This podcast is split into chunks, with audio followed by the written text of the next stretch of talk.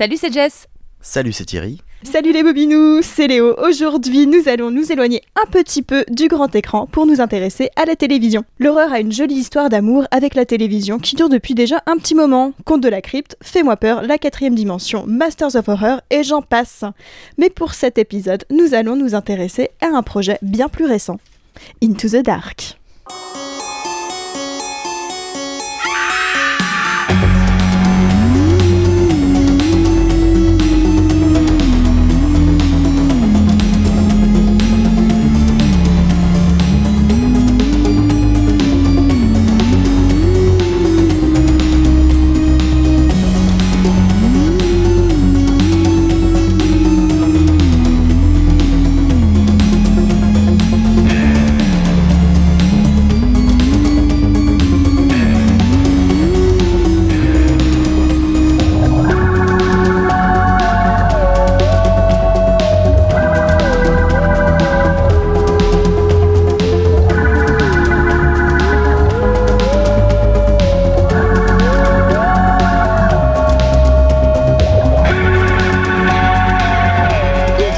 Est une série d'anthologies produite par la section télévision de Blumhouse.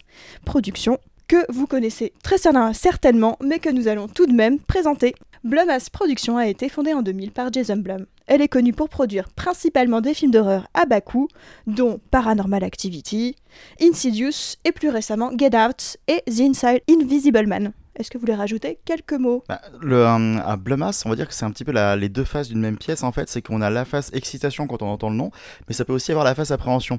L'idée de, Jason Bloom, alors que je vais rapprocher très vulgairement de ce qu'a essayé de faire Luc Besson en France, entre guillemets, c'était de donner sa chance à énormément de monde, quitte à euh, ne pas toujours produire des choses très qualitatives. Et euh, c'est aussi l'avantage de ça, c'est-à-dire que il va nous faire dévoiler des gens qui sont très talentueux, mais aussi laisser un peu trop de marge de manœuvre à des gens qui le sont beaucoup moins. Ça donne des Nightmare Island. Le gros souci, c'est que du coup, à cause de bah, on va dire, hein, comme ça, qui peuvent apparaître avec le logo Blumhouse, si on tombe sur deux trucs comme ça à la suite, on a tendance à penser que ça va être du film d'horreur cheap et pas terrible, alors qu'en réalité, la majorité du temps, c'est quand même plutôt des bonnes petites trouvailles. Moi, je rajouterais que quelque part, je lui dis un petit peu merci quand même ces dernières années parce que il a au moins le mérite. Alors après, hein, le garçon, évidemment, il sait qu'il va faire des entrées, il faut quand même pas déconner, mais euh, il a le mérite d'aimer le genre et de faire qu'on peut tenter des longs métrages. Il y a eu aussi avec, je crois, c'était Dans le noir, qui part d'un court métrage, qui arrive sur un format long. Bon, le long est critiquable, bien évidemment. Le court métrage était hallucinant. Mais il a le mérite de, voilà, de donner les finances, de donner ces aides-là qui nous manquent encore en France malgré que certaines choses bougent. Et du coup, bah, je, je pense que euh, il faut quand même lui dire un petit, peu, un petit peu merci et que, comme tu dis Thierry, il y a quand même une petite qualité derrière. Oui, et totalement. D'ailleurs, vous verrez que j'ai quand même essayé dans mon petit listing de, citer que des films relativement de qualité, dirons-nous. Euh, surtout euh, euh, sur les derniers entre Get Out, The Invisible Man. Et est-ce qu'on peut aussi dire qu'ils ne font pas que des films d'horreur qu'il y a notamment Black Landsman et Whiplash dans leur petite écurie Il bah, fallait bien que Spike Lee puisse bosser. Voilà, et que quelqu'un le sauve de Netflix. Bon, ça n'a pas marché très longtemps, mais. Alors, euh, cette série vient d'une volonté de Blamas de bien plus s'immiscer dans les différents écrans hors cinéma, donc la télévision, mais pas que évidemment, parce qu'on ne regarde plus la télévision que sur un écran de télévision, mais bien sûr euh, sur des smartphones et autres. Euh, qu'est-ce que vous pensez du coup de cette volonté qui est apparue, on va dire, depuis à peu près 2017 Je sais pas si c'est forcément dû à Blumhouse, mais j'ai l'impression que de toute façon, c'est un petit peu un passage obligé sur beaucoup de productions pour survivre à l'heure actuelle. Alors après, ça peut être intelligemment fait et, euh, et, bien maîtriser les médiums, mais bon, on le voit avec l'apparition des plateformes en ce moment, c'est euh, il faut investir les salons, sinon de toute façon, tu auras du mal à, à subsister, quoi, puisque là, avec le, enfin, la salle qui perd un peu de son attrait, surtout dans les publics de niche, parce que les distributions euh, sont moins prononcées. Enfin, je sais pas tant si c'est forcément un coup de génie ou une volonté propre que de se dire de toute façon on n'a pas le choix. En fait, je pense, là, toi, tu fais le rapport par, par, exemple aux salles de cinéma. Moi, je peux le faire à la télé comme on l'entend euh, aujourd'hui parce que je pense que les deux arguments se valent. Et la télé est également complètement en train de changer au niveau du support, au niveau de tout ça. On le voit, comme tu dis, avec toutes les plateformes qui existent. Et on le sait très bien que la télé, sous une dizaine d'années, aura complètement changé. Donc, ça me semble très logique de se positionner, en tout cas sur ce marché-là et d'essayer d'apporter quelque chose. Donc euh, après, peu importe ce que c'est, on va vite le découvrir.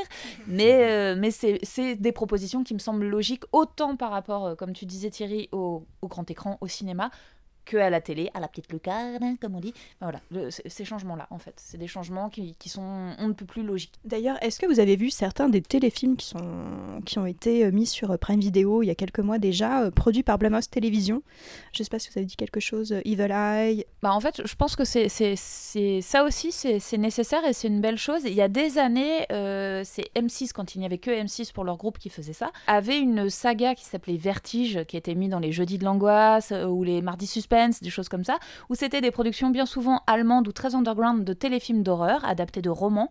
Et ça avait son utilité, clairement, pour sensibiliser aussi euh, euh, bah, les gens au genre, à la littérature, puisqu'il y avait vraiment ce lien derrière.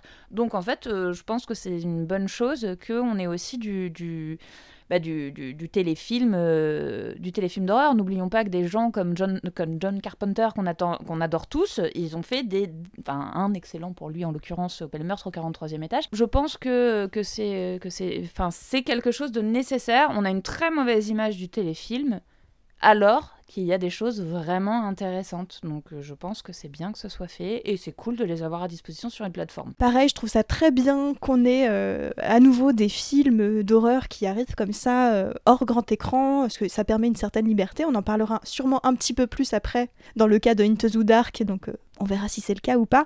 Mais donc j'avais personnellement vu Nocturne de- dans, dans ces téléfilms qui sont arrivés cette année euh, sur Prime Video, que j'avais trouvé très bien, qui reprend vraiment les codes du film fantastique, de la nouvelle fantastique, avec cette histoire de pacte avec le diable passé dans un conservatoire UP et, et- et servi notamment par une très jolie photographie et euh, une actrice vraiment très bonne. Moi, c'est la- en fait, c'est l'affiche à la base qui m'a séduite, clairement.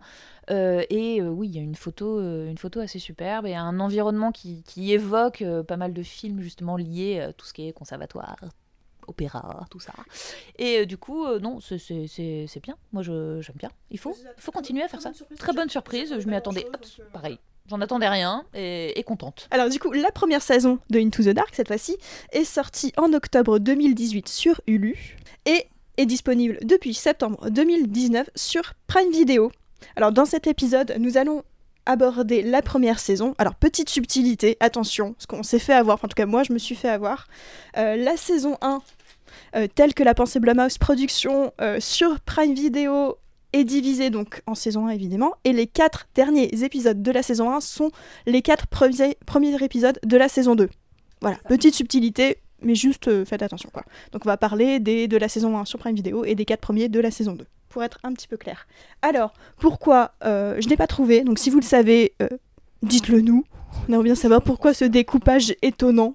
Ça peut, Voilà. Ça peut, ça- ça peut être l'achat en fait de, de par Prime des épisodes, un accord, des trucs limités parce qu'ils sont pas encore sortis depuis suffisamment longtemps. Ça, ça peut être tellement de, de choses comme ça. euh, un peu Oui, c'est vrai, tu as raison, c'est en plus, c'est très particulier, parce que je- ça je l'ai pas pré- précisé, mais en fait chaque épisode sort euh, mois par mois en fait. Voilà. Il y a un épisode par mois qui sort, donc ça peut être, c'est vrai, tu as raison, c'est tout bêtement une histoire de durée euh, de- d'acquisition d'épisodes, en fait, tout simplement.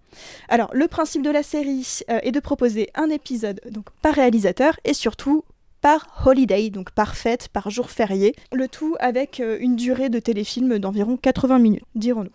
Alors pour le bon déroulé de l'émission, parce qu'on ne va pas forcément s'arrêter sur les 12 films, ce serait un petit peu long, euh, nous allons nous arrêter en particulier sur 6 épisodes, donc ceux que nous avons préférés déjà, et ceux pour lesquels nous sommes en désaccord dans l'équipe, ce qui nous permettra d'avoir un petit débat ou peut-être plus de choses intéressantes à en dire. Et pour la fin, euh, nous évoquerons un petit peu au compte-goutte, tel que nous le souhaitons le faire, euh, les 6 autres films.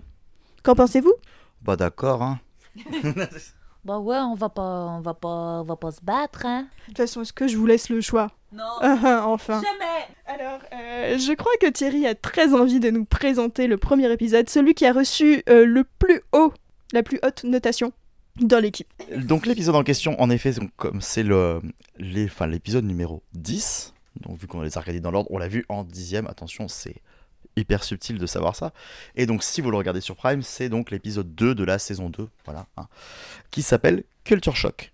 Culture Shock, ça se passe, alors la fête en question, donc c'est l'Independence Day, donc c'est le 4 juillet, Euh, ça reste une date, enfin, qui va être mentionnée, mais en réalité, là, on va pas vraiment dire que l'épisode tourne réellement autour de ça. Donc ça parle de Marisol. Marisol, donc c'est une Mexicaine qui, comme euh, beaucoup de Mexicains, hein, enfin, c'est un cliché, c'est vrai, c'est plutôt vrai malheureusement, euh, essaye de passer la frontière, donc euh, va se renseigner sur les possibilités donc de passer pour aller aux États-Unis. Donc, donc voilà, elle va trouver un passeur, elle va se retrouver dans un groupe de personnes qui veulent devenir des, des immigrants, donc du coup mexicains.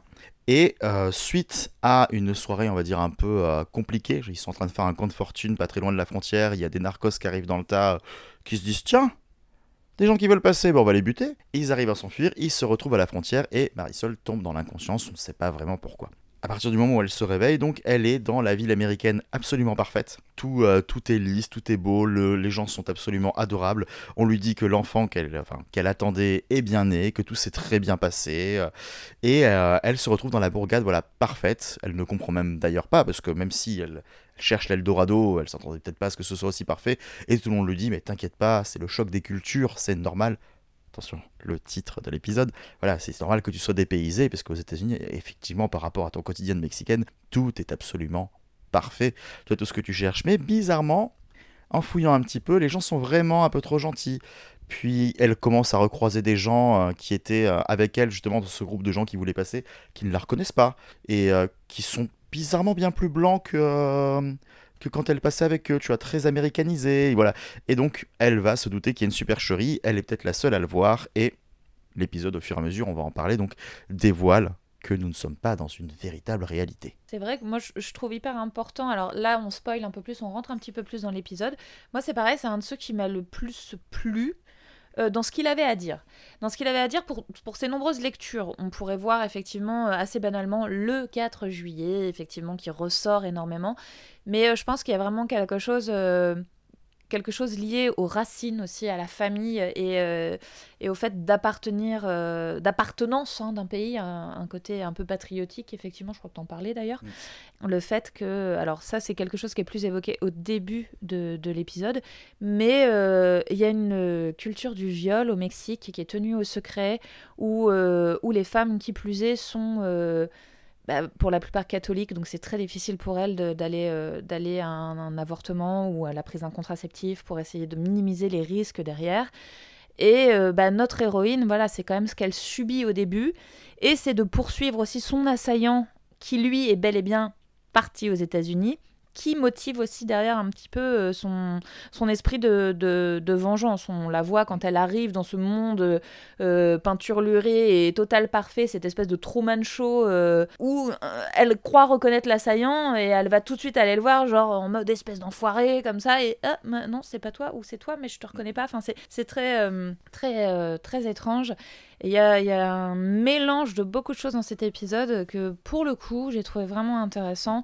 Et le personnage féminin m'a plu. Pour tout vous dire, j'ai regardé l'épisode en VO, je l'ai regardé également en VF parce que je voulais voir s'ils avaient bien laissé les parties en espagnol en espagnol. Donc du coup, ils ont bel et bien laissé les parties espagnoles et ça, je trouve que c'est hyper important puisqu'on joue énormément sur ça puisque quand elle se réveille dans ce, ce, comment dire cette communauté euh, chelou elle ne parle plus espagnol. Et c'est même quelque chose qui revient vraiment en mode mais comment ça c'est qu'on ne parle plus espagnol? On les a des, euh, je sais pas comment dénaturé en fait quelque part. voilà. quand elle commence à rechanter quand elle commence à rechanter quand elle voilà elle crée un déclic quand elle commence à rechanter euh, l'hymne mexicain derrière donc c'est assez euh, mais il est il est dérangeant viscéral et en même temps il a il a. Moi, j'ai aimé ce côté, si on brisait l'American Dream, et, et, ça me va très bien, et qu'en fin de compte, on n'est pas obligé d'aller courir après une, pseudo-terre de, de comment dire d'asile et qu'on peut aussi euh, trouver notre voie chez nous quoi sans, sans croire que l'herbe est plus verte ailleurs mais c'est vrai que c'est intéressant alors moi j'étais pas venu au début justement sur l'histoire du viol parce que euh, je trouve que c'était intéressant de montrer que ça se montrait aussi par dégradation et euh, et dans les dans les révélations puisque d'ailleurs alors absolument pas dire que c'est bénéfique, mais au final, le fait qu'elle était enceinte fait que c'est ce qui a fait qu'elle a eu conscience de ce qui lui est arrivé, puisque quand on a, et c'est, ça joue sur le traumatisme, puisque c'est le fait euh, bah, que du coup, il y a quelque chose qui se développe en elle, qui fait bugger, on va dire, entre guillemets, la machine, et qui fait que elle a conscience des choses et pas les autres. Il l'explique à un moment comme ça, que c'est parce qu'ils font beaucoup trop d'interventions sur le corps qui est euh, matrixé totalement euh, dans le truc. Et euh, moi, ce que je trouve hyper intéressant aussi, c'est la, oui, la politique de l'assimilation, en fait. C'est que clairement, on, est en train de leur dire, euh, voilà, vous venez sans votre culture en fait. À partir du moment où vous rentrez, vous devenez américain, point barre, mais selon des valeurs que nous, euh, on a établies. Donc le melting pot, le croisement des cultures, le on s'apporte les uns les autres, c'est absolument mort. Il y a des règles établies qui correspondent à ce qu'on appelle l'américain qui est quand même évidemment, il faut le préciser historiquement, quelque chose qui n'existe pas. hein. N'oublions pas qu'il n'y a pas euh, un seul natif dans, parmi ces gens-là. donc bon, il n'y a que des gens qui ont immigré initialement, donc ça devrait être un immense brassage des cultures, mais on a considéré qu'il allait avoir un truc commun.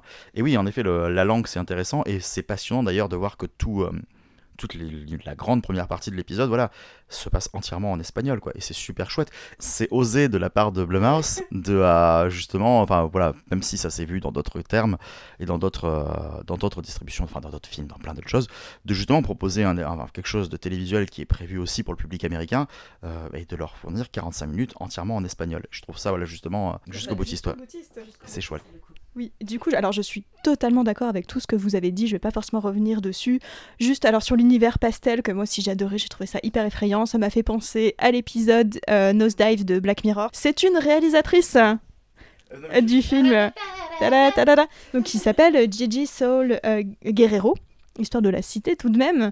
Et petit fait intéressant, elle n'est pas américaine, enfin elle n'est pas états-unienne, elle est euh, mexico-canadienne. Ce que je trouve génial. Euh, et, euh, et du coup, qu'elle qu'elle remette en question euh, cette culture états-unienne, forcément, ça fait sens. Et j'aime bien cette manière qu'elle a de euh, parler aussi de la culture mexicaine, parce qu'elle n'est pas non plus totalement en train de dire Ah là là, euh, ce qui se passe au Mexique, euh, c'est génial. Et, et- et c'est vrai qu'elle place, j'adore ce personnage féminin aussi, euh, dans une situation où en fait, elle, après avoir vécu un petit peu le pire de tout ce qui pouvait être vécu euh, d'un côté ou de l'autre de la frontière, dans une situation où bah, euh, elle choisit finalement. Elle a vécu, elle a vu ce qui, ce elle, est, elle, est en- elle a les connaissances qu'il faut, elle peut décider maintenant en, en connaissance de cause. Donc j'ai trouvé cet épisode vraiment passionnant qui fait aussi partie de mes préférés de la sélection. Et juste, petit, petit plus, il y, y a Creed Bratton. Donc pour, pour les fans de The Office, on retrouve Creed. Dans la réalité alternative, c'est le maire du village, je crois, et euh, dans le monde réel de la vérité véritable, c'est le c'est le médecin. Non, c'est le c'est le médecin qui va l'aider. C'est euh, c'est le gars qui joue euh, Iceman dans X-Men. J'étais content de le voir. ouais. Voilà. Et euh, ben, il a bien grandi. J'étais content. Je dis ah putain merde, il a une suite de carrière. Cool. Il a bien grandi. Oh, on aime bien ce petit gridou. Attends, et c'était il y a 20 ans? C'était il y a 20 ans. Il a pas tant changé que ça, je trouve d'ailleurs. Non, Un bah petit ouais, mais il a un peu plus carré, un peu plus bas. Moi, ce qui m'a vraiment accroché dans l'épisode, au-delà du fait qu'effectivement j'ai adoré que la première partie soit en espagnol et qu'on respecte ça, euh, j'ai aimé aussi qu'on parle, qu'on évoque l'histoire de ces femmes au Mexique. Ça m'a euh, rappelé, même si c'était pas forcément les mêmes enjeux, les oubliés de Juarez. Euh, et je trouve ça bien qu'on parle aussi un petit peu de la condition des femmes là-bas, qui est pas forcément rock'n'roll qui coulole tous les jours. Et qu'on se base là-dessus, qu'une femme le fasse, qu'elle impose l'espagnol, et parce qu'il y a un moment c'est nécessaire aussi. J'ai trouvé ça vraiment très bien. Voilà. Et... Alors, même si ça c'est une figure qu'on voit souvent et il le renouvelle pas, j'aime quand même bien la figure du passeur aussi, de nous montrer que c'est pas des gens qui sont là pour vous aider, que c'est juste des gens qui vous considèrent comme du bétail à faire passer euh, d'un truc et qui prennent du fric. Et le fait qu'ils se comportent les deux, enfin les deux passeurs qu'on voit, comme des merdes du début à la fin, je- j'ai trouvé ça assez brillant. Donc très clairement une réalisatrice à suivre. Alors si euh, vous voulez voir certaines de ses réalisations passées, elle n'a pas encore fait tellement de choses. Euh, elle a réalisé quelques-uns des épisodes de The Purge et euh, la web-série euh, La Quinceañera. Voilà. Pour le deuxième épisode, je vais me tourner vers Jess. Euh, et donc il s'agit de I'm Just Fucking With You de Adam Mason. Alors, I'm Just Fucking With You, c'est un homme qui, euh, qui, qui doit retrouver sa sœur avant d'aller à un mariage dans, dans, dans leur euh, famille liée avec son ex et tout. Enfin, c'est un, bordel sans nom. Il n'a pas envie d'y aller. On voit que cet homme est, un peu euh, à des euh, et pas très. voilà, et pas fun fun, quoi. Il a un côté un peu psychorigide, si je puis dire. Et il se retrouve dans un, dans un motel où il va à l'accueil et il tombe sur le barman, on va dire comme ça, qui est un espèce de grand couillon, bonne gueule, mais comment dire, bah couillon quoi, hein, voilà, qui en fait se met à lui enchaîner, enfin il voit la faiblesse, je pense, du gars, il se met à enchaîner des blagues plus lourdes les unes que les autres. Vraiment le boulet, quoi. Le boulet dont t'as envie de te débarrasser, surtout quand t'as envie de dormir, parce que le lendemain, tu dois quand même aller au mariage de ton ex qui t'a cocufié. Bref. Donc, on, on en est là, et le jeu va être poussé de plus en plus loin, jusqu'à l'ironie. Voilà. On peut, moi, je traiterais ça un petit peu comme ça. Et évidemment, bah, le... les personnes ne sont pas celles qu'on croit. Je dirais ça comme ça, je m'arrêterai là. Léo, t'as des choses à rajouter Je dirais juste qu'il y a quand même toute une idée de, de, de lien avec euh, le troll internet et du coup Ah de, de qui- qui est enfin euh, moi j'ai trouvé que c'était un peu la partie la plus importante du, du film quand même. Enfin finalement c'est quand même euh, je crois que par ça qu'on est introduit je crois que le, le film commence par plein d'images de de- d'Instagram et compagnie où on voit notre personnage principal écrire des commentaires méchants donc de trolls si je me trompe pas oui, hardcore, disons-le. Euh, et euh, finit un petit peu par ça aussi d'ailleurs. Enfin, on va pas du coup parler de la fin parce que ça va très très loin, très très loin. Mais du coup, c'est quand même un petit peu euh, un, un film qui se veut anti. Euh, anti-écran, euh, qui essaye de traiter de cette distance qu'on prend avec les écrans et d'être de ce manque de responsabilité qu'on a par rapport aux gens euh, suite à cette impression de déresponsabilisation qu'on a et qui est du coup mis en, en parallèle avec ces blagues plus pratiques qui peuvent être vues comme un petit peu débiles et irresponsables, mais finalement, qu'est-ce qui est le pire? Enfin, C'est un peu ça l'idée du film. C'est vrai que moi, je, tu vois, je l'avais pas. Tu fais bien de compléter carrément parce que je j'ai pas forcément vu ça. Moi, j'ai vu que c'était le bon, euh, comment dire, euh, argument pour entre guillemets euh, la transformation et du coup la deuxième et dernière partie de du film. On va dire ça comme ça. Moi, je l'ai- un peu vu comme un, un, un argument en fait. Après, moi, ce que j'ai trouvé assez intéressant aussi, c'est le fait qu'on nous mette justement dès le début dans le côté troll, dans le côté, bah, voilà ce que le mec fait. Je veux dire, bon, après tout, d'accord, il est triste. Oh là là, sa nana est allée voir ailleurs hein, et elle l'a trompé et elle va se marier avec le mec avec qui elle l'a trompé. Certes, c'est chiant. Est-ce que pour autant, il peut, hein, il s'en prend à tout le monde et sur des trucs d'une bassesse? Alors, le mec est aigri. Certes, il se cache derrière son écran. Il y a le côté, voilà, euh, c'est le forum 1825 de jeuxvideo.com à lui seul, quoi.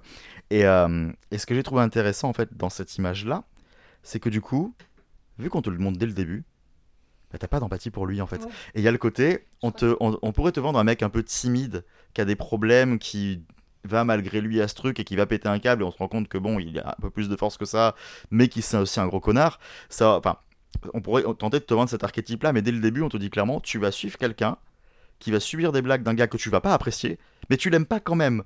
Donc du coup, t'es là, t'es tout le temps entre les deux en te disant, euh, t'as pas forcément envie de, de soutenir le grand couillon, mais tu te dis, oh le mec c'est un connard, c'est bon la blague, hein. Tant pis pour sa gueule, il avait qu'à pas faire ça. Et puis au fur et à mesure que les, euh, mais il est rigolo le grand. Puis au fur et à mesure que les blagues prennent de... Alors, moi j'aime bien le fait que... Alors ça a un peu marché sur moi au début, après je me suis bien rendu compte que ça allait vriller, mais pendant je dirais le premier quart d'heure, je me suis vraiment dit que ça allait partir sur ça va rester dans le motel tout le temps, et il va y avoir le côté, euh, en réalité oui le mec ne fait que faire des blagues extrêmement lourdes, et l'autre va péter un câble et le buter parce que... euh, la blague, enfin les blagues sont beaucoup trop pour lui et qui va craquer. En fait, je me suis dit, est-ce qu'on va faire vriller euh, le grand couillon qui lui fait des blagues ou pas? Après, à un moment, j'ai commencé à me douter que ça allait aller vers autre chose et ça y va. Mais vraiment, pendant un moment, je me suis dit, bon, c'est vraiment euh, un simplet qui se dit, ah, il a besoin de se détendre et de péter un coup, je vais y aller un peu fort, tu vois. Et qui finalement va se prendre une balle dans la tête par le gars qui pète un câble. Et bon, le film se retourne, mais oui, en effet, il y a la transformation en troll. euh, Quand, quand l'autre prend conscience de ce qu'il fait aussi, il lui dit, bah attends, tu veux être un troll hein Bah, sois-le jusqu'au bout, mec. Et euh, il y a encore ce côté jusqu'au boutiste, en fait, du on accepte ou pas la proposition, on la trouve ou pas crédible, mais le film propose une idée et se dit, je vais la pousser euh, jusqu'au maximum. Moi, c'est ça que j'ai euh, bien kiffé. Et après, j'ai trouvé quand même ça ultra fun tout du long. Et je pense que j'avais besoin de me marrer quand je l'ai maté. Et du coup, pendant une heure et demie, je me, je me rends, je me poilais devant mon écran. J'étais là, putain, c'est sûrement l'épisode le plus fun que j'ai vu pour l'instant. Et euh, bah, ça fait du bien de se marrer un bon coup devant ça, tu vois. Même si tu rigoles devant des choses qui sont pas forcément très recommandables. Mais c'est euh, il y avait un côté voilà très léger, euh, très grosse blague de toute façon, où l'épisode te dit clairement, je suis une blague, quoi. Qui m'a fait kiffer. Du coup, petit aparté, vous l'aurez bien compris. euh, la fête fêtée, c'est le 1er avril. Oui. Hein Évidemment. Et euh, juste petit point réel, euh, Adam Mason, c'est un réalisateur anglais cette fois-ci, euh, qui a déjà quelques films d'horreur à son actif, mais pas forcément des plus connus. Enfin, vous me contredirez si jamais. euh. Euh, donc notamment The Devil's Chair, Blood River, Songbird. Voilà. Et d'ailleurs, Adam Mason, si je me trompe pas, il a fait deux épisodes euh, sur un. Oui. Oui. J'allais, le- ouais, j'allais continuer avec ça. Il a également euh, réalisé euh, They Come Knockin'. qui d'ailleurs change euh, radicalement de ton quoi donc c'est cool parce qu'on voit qu'il est quand même capable de euh, s'illustrer sur des registres assez différents Oui, totalement. J'allais te rejoindre moi aussi, j'ai trouvé cet épisode euh, assez rigolo. Ça fait plaisir parce que l'ensemble est quand même relativement euh, lent et froid, avec euh, un, un visuel très froid, j'ai trouvé. Euh, sur dans l'ensemble de la saison, donc ça faisait un petit peu plaisir d'avoir un petit peu de changement. Il, il tente aussi des trucs visuellement, il, il s'essaye au néon un petit peu. Enfin, il y y a- une petite tentative de faire quelque chose d'un peu. On aime les néons. D'un peu différent. Euh, par contre, moi j'ai trouvé ça un peu facile. Euh, je voyais assez vite où ils allaient en venir et j'avoue que moi les blagues pratiques, enfin les practical jokes, c'est pas forcément ce qui me fait le plus rire donc euh, bon j'ai trouvé ça rythmé drôle mais euh, pas plus quoi. Bah en fait euh, moi je, je te rejoins sur le, fait que l'ensemble en fait l'ensemble de, de, la série euh, moi me semble surtout très cliché. Voilà je pense qu'on reviendra dessus de toute façon mais du coup cet épisode là a apporté effectivement un peu de fun je, je, je, je- j'aime, j'aime bien, j'ai passé un bon moment. euh, euh, ça a bien marché sur, euh, sur nous deux, puisque j'étais pas seule quand, quand je la regardais. Qui était avec le grand couillon Non, avec le petit couillon, mais euh, c'est pas mal aussi. Et mais euh, du coup, voilà, ça a bien fonctionné sur nous deux, on s'est, on s'est, on s'est bien marré. Euh, Bon, il y a des clichés aussi, hein, clairement, mais ouais, il y a un retournement de situation, une évolution des personnages, qui fait que du coup, t'es pas t'es pas dans tant dans le cliché et je ouais ouais du fun. Ouais du fun euh, ça marche ça marche bien. Celui-ci marche bien. Ouais. et on aime bien les néons encore une fois non non celui-ci marche bien Je pense que là où il s'en sort plutôt bien, alors pas forcément par rapport aux autres, mais en tout cas de manière générale, c'est sur son rythme en fait. Vu que le truc est très rythmé, très catchy, on n'a pas forcément de moment où on se pose parce que ça essaie de poser une énorme ambiance un peu lourde et où on peut réfléchir à ce qu'on vient de voir en se disant ouais c'est vrai que c'est un peu cliché. Là tu y réfléchis après l'épisode. Du coup pendant le visionnage tu te laisses porter par le truc et euh, c'est c'est en Ouais. ça que ça marche bien. On passe au troisième film, c'est mon préféré, celui que tu n'aimes pas. ah oui Ah ah. Donc euh, troisième film, euh, deux salles, deux ambiances, on change radicalement de style. va bien rigoler. non, non, non, non. Hum, on va bien rigoler. Oh, c'est- oh, que c'est rigolo, forcément c'est mon film préféré, donc c'est toujours très très drôle, parce que je suis quelqu'un d'hilarant. Donc, euh, le troisième film, All That We Destroy, de Chelsea Stardust. Donc, euh, pour la fête célébrée, il s'agit de la fête des mères. Donc, avec beaucoup d'ironie, là, pour le coup. Si Si le film n'est pas très drôle, par contre, le fait de l'avoir mis euh, pour la fête des mères, je trouve ça très drôle. Enfin, c'est... Ah, oui, ah oui, moi, ça- non, moi, c'est le genre d'humour qui me plaît beaucoup. Euh, la réalisatrice Chelsea Stardust, elle a un look incroyable. Donc c'est une américaine si je me ne trompe pas. Et vous avez peut-être pu voir euh, son film Satanic Panic. qui est absolument différent, qui est une comédie horrifique totalement barrée. Oui. ah mais génial Oui, oui, oui. Donc euh, elle a vraiment euh, beaucoup de capacités, je trouve. et J'ai j'ai vraiment aimé autant l'un que l'autre. Autant cet épisode que euh, Satanic Panic, que je vous conseille euh, chaudement. Et je crois qu'autour de moi aussi. Ouais, elle a, elle a un look génial, parce que là, je, mes, mes, mes, mes, mes chers... euh, mes chers mes... C'est ça, un peu rockabilly girly. Revenons à un épisode fort moins rigolo. Donc All That We Destroy, qu'est-ce que c'est? Alors on suit, euh, on est dans une maison un petit peu éloignée de tout, euh, style avec des baies vitrées partout pour vous donner le décor, donc un, un truc très froid mais qu'on voit de plus en plus je trouve dans les films d'horreur. On suit une, une généticienne euh, donc euh, qui vit dans cette grande maison et son fils. Et en fait euh, tous les jours euh, elle, on la voit d'abord ramener à la vie une, une, une jeune, ramener à la vie, enfin dire, ramener une jeune femme et on comprend euh, petit à petit, je vais pas vous expliquer étape par étape, qu'en fait euh, son fils, qui est donc euh, jeune adulte ado, vieil ado jeune adulte on va dire, tue cette femme tous les jours et en fait toute l'idée du film est que cette mère est tellement, est tellement mal pour son fils qu'elle utilise ses talents de généticienne pour créer un clone de cette même femme tous les jours pour comprendre et empêcher que son fils devienne un tueur. Euh, donc c'est, un épisode qui est euh, du coup à la fois très froid, qui a une histoire qui est très cruelle. C'est, à chaque fois des, thématiques euh, qui me plaisent énormément, cette espèce de, de, de nouveau Frankenstein un petit peu quelque part, et, et, et enfin bref, c'est des thématiques qui me, qui me plaisent énormément. Et ensuite, comment dire, je trouve que la plupart des épisodes ont cette espèce de gloss très froid, mais c'est le seul épisode où ça fonctionne vraiment très bien, parce que ça correspond totalement aux thématiques, cette espèce de d'image un petit peu bleu blanche euh, vraiment euh, qui euh, très très froide. Et c'est cette espèce alors normalement j'aime pas forcément les rôles de mère sacrificielle mais dans ce cas-là je trouve que ça fonctionne très très bien dans le sens où elle n'est pas que mère, elle est aussi généticienne et en fait on sent qu'à la base elle avait sa vie de généticienne mais qu'elle qu'elle essaye de se servir de, de ses capacités, de ce pourquoi elle est bonne pour euh, aider son fils. Mais elle n'est pas que cette mère, elle a, elle a autre chose avant et on le comprend très bien qu'elle a une vie à côté de tout ça. Et du coup je trouve ça Enfin, je, je, je comprends aussi le désarroi enfin, des parents qui se retrouvent par exemple avec des enfants qui ne leur ressemblent pas forcément, qui ont moralement des problèmes, psychologiquement aussi, et qui essaye de, faire en sorte de, le remettre un petit peu sur les, la voie. Quelque part, ça m'a un petit peu fait penser au film We Need to Talk About Kevin. Cette idée que euh, la, mère a une certaine responsabilité, alors que pas forcément. Et je trouve que, le film questionne cette responsabilité, mais sans dire que c'est forcément elle la responsable en tant que telle. Elle en fait son problème, mais ce n'est pas forcément de sa faute. Et, du coup, j'étais totalement happée par cet univers euh, de, de, de, de, froideur et de cruauté, et cette espèce de, film. D'ailleurs, les, films de clones en général me, passionnent et me fascinent, parce que ça parle d'éthique en général, et et ça essaye de vraiment de pousser jusqu'au bout de ce qu'on considère comme moralement acceptable ou pas. Et du coup, je trouve ça passionnant. Non, non, moi je vais juste te dire que de toute façon, euh, en soi, je m'en fiche qui tue des qui tue des jeunes filles. Moi, je l'approuve totalement parce qu'un personnage dont le morceau préféré est euh, Every Time I Think of You de The Babies, ça m'a fait du bien.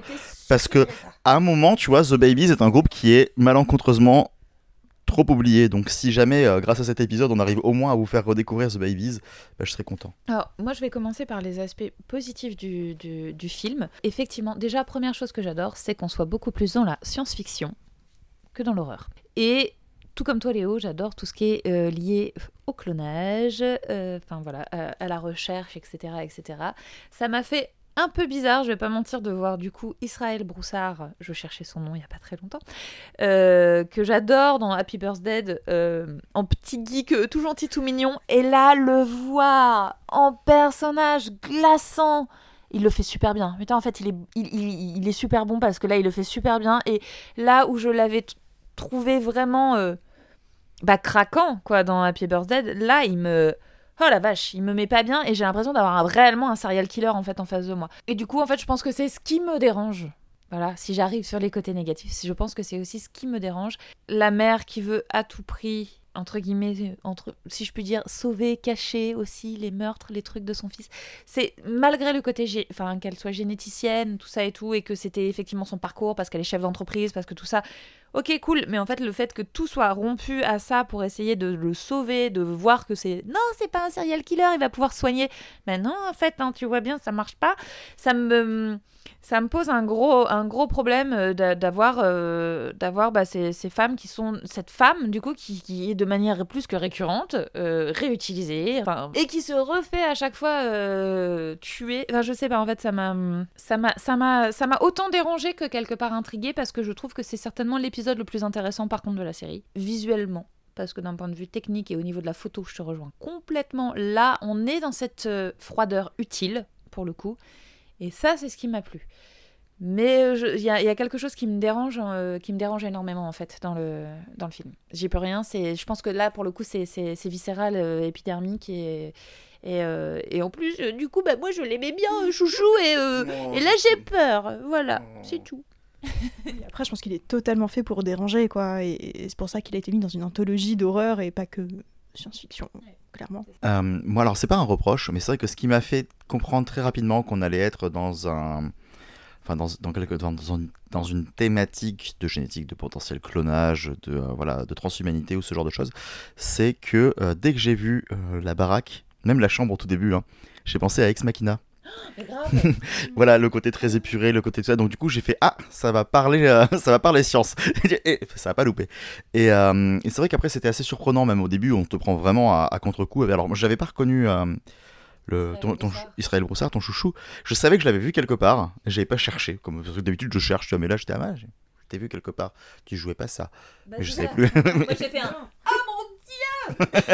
mais j'avais zappé que c'était ça. Et euh, oui, c'était assez surprenant parce que c'est vrai que dès le début, justement, on te fout la gueule face au meurtre et tu fais oh putain, c'est. Euh... Ah merde C'est assez, assez froid, voilà, c'est clinique, c'est glacial, c'est. Euh... Ça fait plaisir aussi de voir ça. Après, parce que du coup, moi je suis un peu mitigé, je suis un peu dans un entre-deux. Il y a le côté en fait où je me suis vraiment posé la question du. Euh, de quel droit, sous prétexte que t'es sa mère, tu dois le substituer à la justice déjà, voilà. et que t'as le droit de choisir, euh, bah non, mon fils, je vais faire en sorte qu'il s'en sorte. Bah oui, mais il a commis un meurtre, donc à un moment, euh, peut-être falloir faire quelque chose pour la ça. La génétique n'a pas de réponse à ça, en fait. Enfin, moi, c'est ça qui me pose un problème, c'est que la génétique, la génétique n'a pas de réponse à ça. T'as plein de films comme ça qui essaient de, de rééduquer des tueurs. T'as Control avec Ray Liotta, tout ça et tout. Enfin, non, ça, à un moment donné, merde, quoi. Oui, bien sûr, mais après, euh, elle Oui, mais après, il faut voir comment gère la justice ce genre de choses et est-ce que finalement la justice qui est mise en place est tellement la solution? Bien sûr. Non, voilà, c'est- pour ça que je suis dans c'est pour ça que je suis dans un entre-deux déjà parce que rien ne dit que que l'avancée technologique qu'elle a réussi elle à approuver ne lui fait, ne lui donne pas conscience qu'elle peut peut-être arriver à quelque chose. Du coup, elle a envie d'y croire aussi. Bon, peut-être parce qu'elle est aveuglée par le fait que c'est son marmot, hein, forcément ça joue. Mais euh, aussi, voilà, qu'elle se dit, oui, mais je pense que moi, je vais peut-être trouver la solution, tu vois. Donc, bah, elle essaye.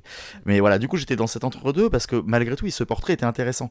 Ce portrait c'est elle au final, le personnage principal, puisque c'est elle qui décide de tout ce qui se passe, quoi. Donc, c'est ce qui est intéressant. Et les autres sont des, euh, sont juste, voilà, des ghouls qui vont servir son propos.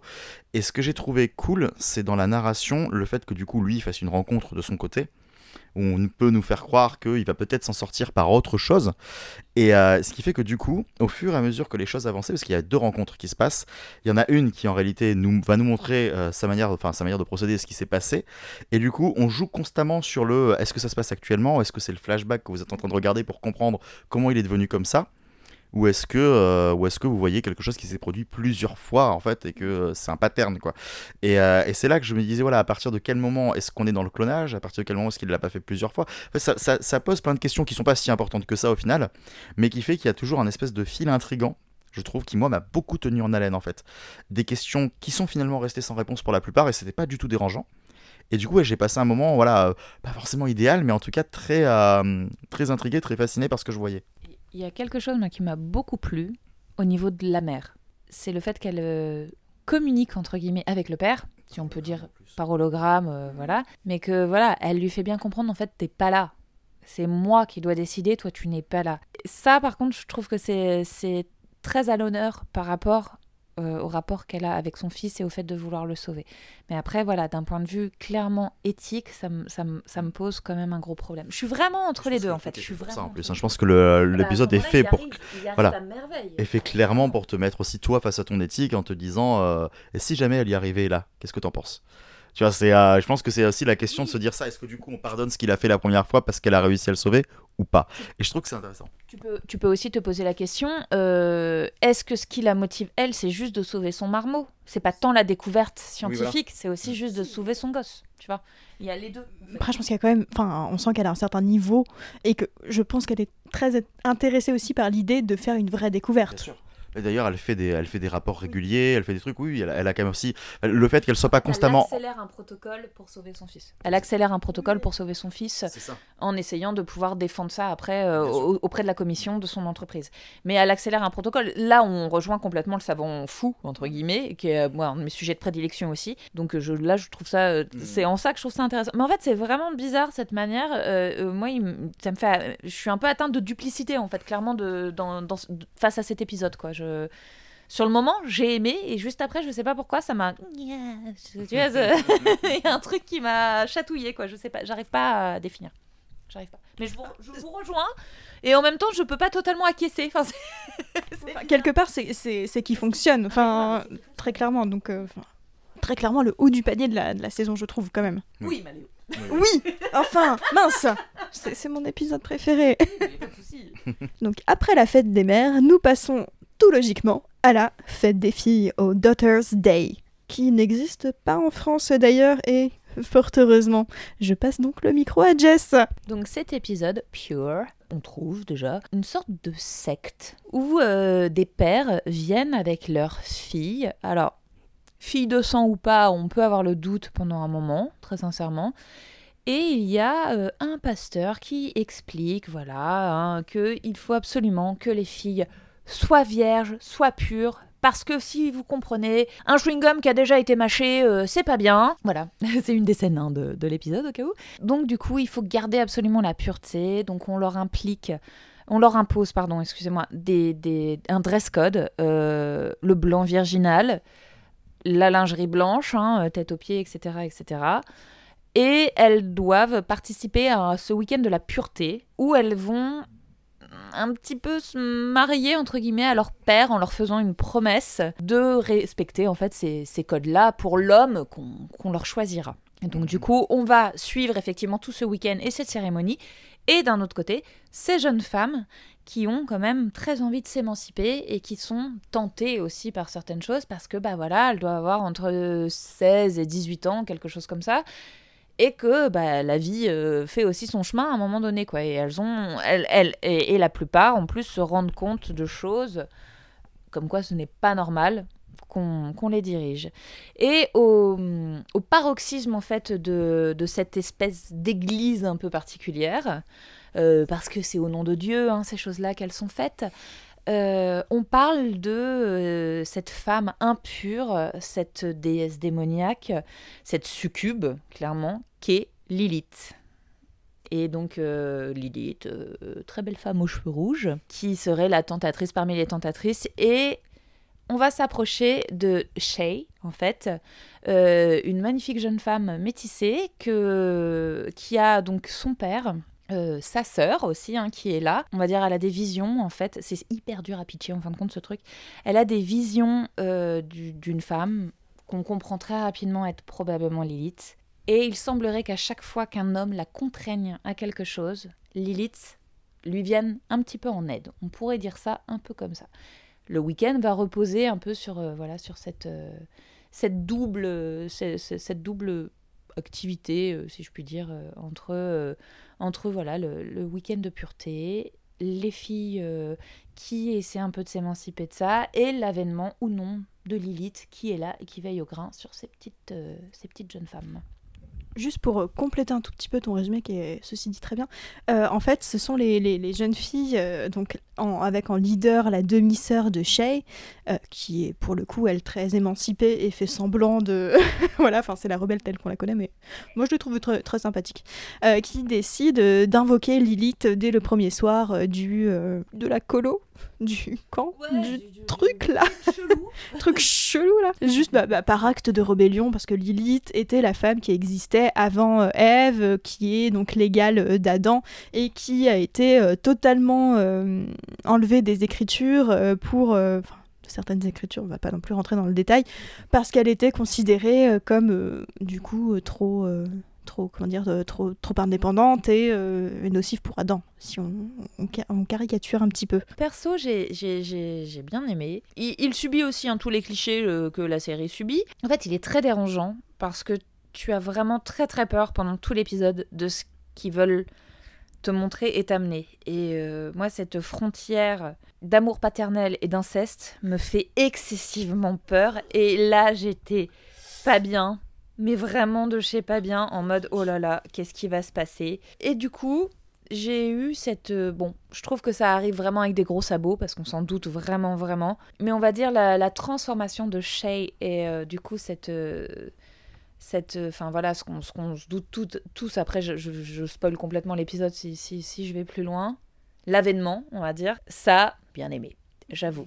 Mais euh, mais ouais c'est un épi- un épisode très dérangeant. En revanche je l'ai trouvé hyper intéressant pour euh, pour la photo et l'image. Et euh, je trouve que euh, il y a un travail qui a essayé vraiment d'être fait d'un point de vue technique. Vous pouvez, alors, vous pouvez y retrouver, moi, un film que j'adore, c'est Midsommar, et vous pouvez y retrouver en fait quelque chose. On est sur un format beaucoup plus court. Il a beaucoup de choses à dire, celui-ci. Midsommar, des fois, tourne pour moi un peu en rond et d'une technique bien plus élevée. J'ai le droit de dire ce que je veux, madame. je vois la tête de Léo qui se décompose. Mais euh, en fait, je l'ai trouvé, je euh, très intéressant. Encore une fois, j'aime les films communautaires. J'aime euh, l'idée sectaire qu'on peut retrouver comme ça euh, dans les épisodes. Celui-ci, pour le coup, m'a excessivement dérangé. Voilà, hein, encore une fois, c'est un propos que je ne, je ne peux pas tolérer, mais euh, mais un petit quelque chose euh, assez sympa. Après, voilà, il, il souffre énormément de clichés. Pour le coup, pour moi, il souffle énormément de clichés, et, et c'est ça qui est dommage. Oui, alors je te rejoins euh, totalement sur euh, quasi l'ensemble de tout ce que tu as dit, sauf euh, sur Midsommar. Effectivement, j'ai trouvé, moi aussi, je l'ai trouvé relativement dérangeant dans sa thématique. Et toutes les scènes qui sont faites avec les pères sont affreusement dérangeantes. Il y a vraiment, ça reprend du coup tout l'univers du mariage avec le, le- l'anneau de pureté, les, les, les filles en robe de mariée. Enfin, c'est, c'est affreusement atroce. Ouais, et puis les- le, le côté euh, limite, enfin, c'est cité quand même euh, recoudre leur hymen, même si c'est pas forcément appliqué. C'est, enfin voilà, il y a une pression sur ces jeunes femmes. euh, Laissez-les, laissez-les tranquilles et leur hymen également, en fait. Voilà.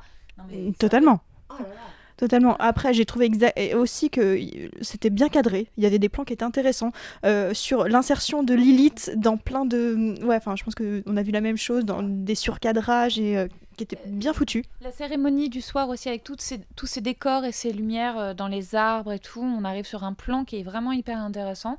Euh, on est de toute façon sur un plan grue, mais qui, qui montre vraiment un l'endroit en fait comme quelque chose de presque féerique parce que je pense que les pères ont quelque chose de, de- voilà de très noble de très pur de enfin c'est assez particulier avec ce contraste en fait pour ces jeunes femmes qui vont euh, qui vont à l'abattoir quoi à un moment donné.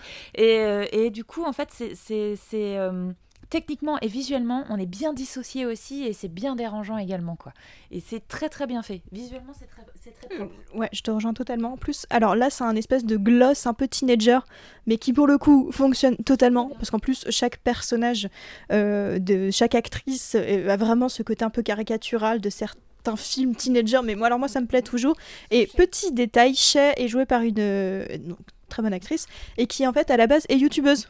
Donc oui, donc à la base, c'est clairement pour plaire à un public adolescent. Donc c'est très bien pensé, mais elle est, par contre, elle joue très très bien. Ça, il n'y a pas de souci. hein, Oui, elle est, elle est d'une, d'une beauté et d'une force incroyable. Et justement, sa transformation, son avènement tout au long de l'épisode est juste génial. Franchement, je, je l'ai trouvé incroyable et j'ai vraiment très très envie de la suivre et de la voir ailleurs. Mm, Totalement. Et moi, j'ai juste eu un petit problème avec la morale finale du film. euh, où il y a toujours cette idée de comme euh, on fait du mal aux femmes, elles se servent de cette douleur pour euh, faire vengeance et quelque part prendre du plaisir à la vengeance. Et je, ça me gêne toujours un petit peu. Mais si on enlève cette fin un petit peu caricaturale et facile, j'ai trouvé qu'au contraire, enfin, il y avait vraiment de très belles choses dans ce film. Alors, je te rejoins parce qu'on a, on- a cette même pensée euh, par rapport à ça. En revanche, j'ai trouvé là que c'était. Alors, oui, c'est, un petit peu caricatural, clairement. Mais j'ai trouvé que du coup, ce côté assouvissement, étant donné que c'est exactement ce qu'on leur demande à elles, que c'était peut-être juste un, un juste retour des choses, surtout qu'il est forcé. Et donc, c'est elles aussi qui sont forcées. Donc, ça m'a pas plus dérangé que ça dans le message, même si, oui, le côté caricatural des choses, je le comprends. Et c'est pas du tout comme ça que je le conçois qu'on soit de marcher dans la main avec l'homme, pas de, enfin voilà, pas de, pas de l'abaisser et de le, et de le, voilà de l'assouvir. Mais là, je trouvais que le message avait un sens en fait dans le, la répercussion. Encore une fois, euh, comment dire le euh, l'humiliation presque Euh, en mode vous vous rendez compte à un moment donné ce que vous avez subi vous voyez on vous en fait on vous en fait 10% juste là comme ça et c'est pas un drame quoi donc non je je, je, je- j'ai pas trop de problème justement avec ce final euh, complètement euh, complètement euh, sur presque surjoué entre guillemets enfin abusé en fait des choses au contraire. Moi j'avoue j'ai- pris un petit comme ça tu vois un petit rire machiavélique genre bien fait tu vois et puis après bon bah on passe à autre chose. Mais oui j'ai eu un petit côté jubilatoire je vais pas mentir Alors, euh, moi, ça m'a posé absolument aucun problème la fin. hein. Qui morfle, qui dégueule, qui crève. En fait, euh, voilà, en fait, autant éthiquement, je suis assez d'accord pour dire que oui, je n'ai pas envie que ça arrive dans la vraie vie et que les gens qui humilient se fassent humilier de cette manière. Parce que malheureusement, sinon, ça nous rend aussi bourreaux que. moi je suis Qu'est-ce pas qu'ils œil nous pour œil, dent pour dent enfin je suis pas du tout Ouais, œil ouais, pour œil dent pour dent mais là j'avoue dans le contexte film Voilà. Mais par contre. euh, C'est ça, par contre, à un moment, le voir, ça fait du bien. Ah ouais. Merde. Et, euh, enfin, et autant, tu vois, autant, tu vois, quand c'est par exemple dans un truc genre un rape and revenge ou autre chose, ça va vraiment me gêner et aller beaucoup trop loin. Et je me dis, là, ça me, ça me saoule parce que du coup, je me mets à moins aimer le personnage euh, que je suis censé suivre. Autant là. Putain, qu'est-ce que ça m'a pas dérangé Alors après, ce qu'il faut pas oublier, c'est que moi j'ai un rapport assez particulier avec la religion et les sectes. Je considère déjà que l'Église catholique, même les gens très soft là-dedans, sont des sectaires. Donc déjà, forcément, moi, à partir du moment où euh, tu renverses le truc et que euh, et que tous les, et que j'ai envie de buter l'intégralité des gens qui font partie de ce truc en mode oppresseur, c'est que ça a marché sur moi. Donc je veux dire pour le coup, ça a plutôt bien marché. Il y a plein de trucs qu'on relève aussi, mais qui c'est très très facile en fait, mais d'un autre côté, bah ça marche et tant mieux. C'est euh, même le côté quand justement t'as la nana qui pose la question, qui fait mais les garçons du coup aussi ils restent purs jusqu'au manage. Et que le gars lui répond mais c'est beaucoup plus difficile pour eux pour vous c'est plus simple à faire. c'est ça. T'as envie d'éclater le gars t'as- d'éclater le mec sur son pupitre tu vois.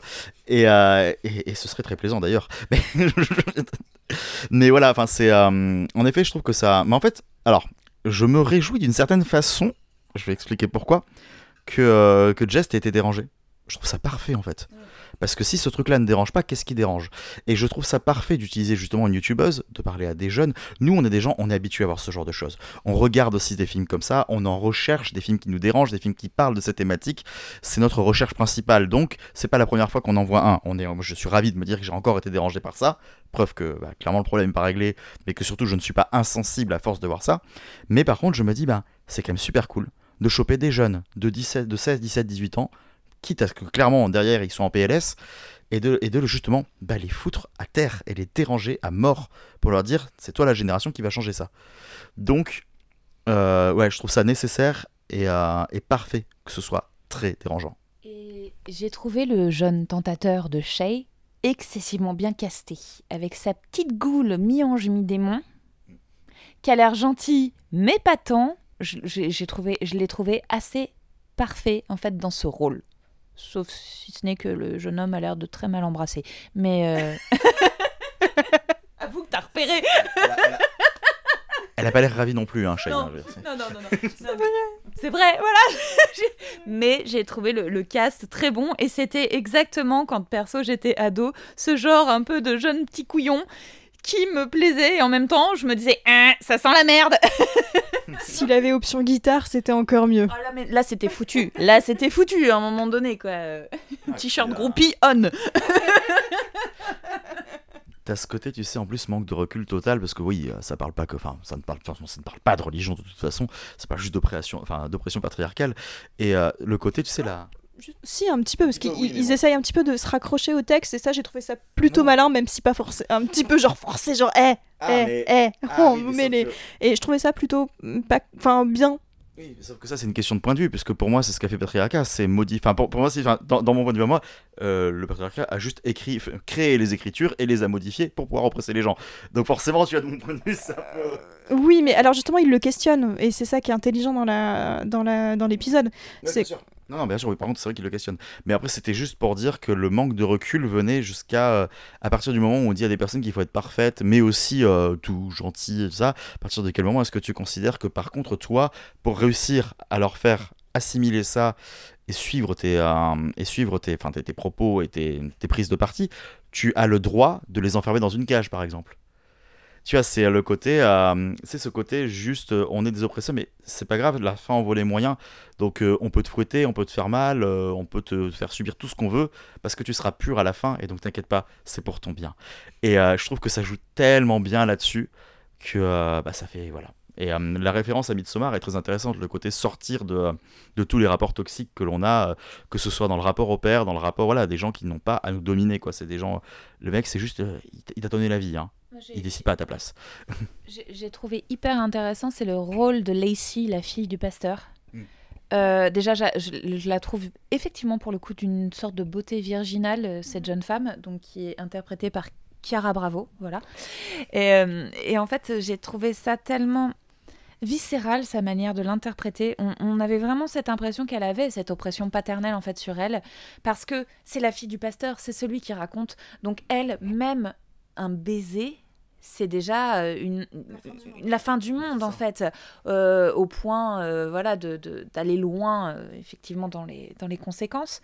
Et je, je- je trouve ça, j'ai trouvé son rôle fou en fait. C'est c'est- enfin, c'est des petites choses comme ça. Autant j'ai bien aimé le côté badass de de voilà de la de la demi-sœur euh, de Shay euh, donc que je fasse pas de bêtises donc de Joe donc c'est Macaulay Miller euh, autant euh, ce rôle m'a touchée et j'ai été aussi très touchée d'ailleurs par donc Kelly, Kellyanne euh, donc qui s'appelle Annalisa Cochrane euh, parce que elle pour le coup elle a certainement j'ai l'impression en fait je pense qu'ils se valent tous hein, mais le père le plus atroce du monde parce que je veux dire elle est super jolie elle est toute toute mimi toute gentille elle rentre dans les clous et, euh, et lui est d'une ingratitude. Et moi je me dis parce que on nous explique quand même que les femmes ne viennent pas pendant ce, ce week-end de la pureté. Donc euh, ces hommes sont bel et bien mariés. C'est quoi? Leur vie à ces femmes À un moment donné, à la mère de ces filles, quoi. Enfin, déjà, pour accepter ça, faut quand même euh, être euh, hein, un peu jeté. Et en plus de ça, je me dis, mais c'est quoi le rôle, enfin, c'est quoi la, la mère de, de, de, de- du coup, de Kellyanne, quoi? C'est. euh, parce que l'autre, il veut vraiment qu'elle soit parfaite. Elle est obligée d'aller courir euh, tous les jours à 5 heures du mat euh, pour rentrer dans sa robe. Non, mais, surtout que c'est même pas. Elle est déjà en termes de beauté conventionnelle parfaite. Grave. C'est c'est juste un moyen de la contrôler. Parce que là, euh, clairement, la fille, pour ceux qui l'ont pas vue, elle est blonde, elle a les yeux bleus, elle est grande, elle est mince. Franchement, elle a un tout petit nez entre pattes. Elle est, elle est avec ses robes là toutes, elles lui vont toutes bien. hein. Et elle, elle peut même pas mettre la robe qu'elle veut, faut celle que papa il a choisie. Et lui, sincèrement, pendant l'épisode, je voulais qu'il crève, mais dans les pires atrocités quoi. Mais vraiment, c'est une horreur, c'est une ah euh, ah bout point. D'ailleurs, je pense que ce film nous parle autant euh, parce qu'il a été écrit d'ailleurs, enfin qu'il a été pas, pas écrit, qu'il a été réalisé par une femme. C'est encore une réalisatrice, c'est Anna McPherson, euh, qui a pour le moment principalement été soit réelle, soit monteuse, et surtout sur des cours ou des épisodes de séries. Donc pareil, en devenir. Pour le moment, pas encore une vraie carrière, mais ce qui peut être très intéressant à suivre. Ah mais carrément. Moi je, suis pour complètement euh, la suivre. Euh, je suis d'accord avec euh, ses propos et comme elle les dénonce, donc oui, com- complètement quoi. Après. la dame, elle, est, elle, est, voilà, elle est courageuse, elle a de l'énergie pour montrer ce qu'elle a envie de, de dénoncer, parce que c'est pas rien quand même, hein, comme l'épisode pour le coup, c'est pas rien. Ça a beau être globalement une série très ado, euh, bah faut voilà, faut l'assumer. Et je rejoins complètement Thierry sur le côté à un moment donné. euh, Effectivement, euh, foutez-vous à genoux et changez les choses à un moment donné, quoi. Enfin, oui, c'est c'est peut-être en ça que la série peut être intéressante à travers certains épisodes, effectivement. Changer certaines choses et certains clichés, du coup. Donc nous allons rester sur des thématiques féministes, enfin si on veut, avec le prochain épisode qui se base sur euh, le- la journée internationale des droits de la femme. Ah oui, d'ailleurs j'ai oublié de préciser, on passe maintenant aux épisodes où il y a un petit peu des divergences dans les notations et dans les ressentis autour de l'équipe, donc euh, ça va peut-être chauffer un petit peu. Le, le- le téléfilm a été tourné par euh, James Roudet, euh, qui alors a pas encore fait grand chose de très intéressant, qui était à la base plutôt acteur et qui vient principalement de la série. Voilà pour euh, en quelques lignes parler de lui. Donc on suit un chef cuisinier qui est joué par euh, Jimmy Simpson, euh, donc qui est très célèbre, donc très réputé. Et malheureusement, qui a pas mal de casseroles aux fesses, on va dire, qui, qui a eu pas mal de, de, de bad buzz, on va dire, enfin qui est... mm, Comment dire Un connard, voilà, merci Jess. Euh, et il décide de s'isoler un petit peu dans sa maison de campagne. euh, donc euh, suite à, à cette mauvaise presse. hein. Sauf que il va se passer des choses pas terribles dans cette maison de campagne et finalement les femmes qu'il a fautées, on va dire, euh, se retournent un petit peu contre lui. Pour dire dans les grandes lignes. Est-ce que tu veux compléter un petit peu? Je, rajouterais euh, que euh, il a une fille, euh, machin, et il y a des histoires de famille parce qu'il part effectivement dans cette maison familiale, se, se reposer un petit peu, s'éloigner un peu de tout ça, de tout le buzz et compagnie, avec une idée derrière la tête d'ailleurs, au lieu de rester avec sa fille. Et voilà, il y a quand même des histoires avec sa sœur, avec la famille, tout ça, c'est un peu compliqué. Et il y a des femmes qui ont loué la maison d'à côté, ils ont elles ont une panne d'électricité. Euh, il les aide, euh, euh, il les invite à dîner parce que vous comprenez de nouvelles recettes à tester. Et évidemment, ça ne se passe pas forcément, voilà.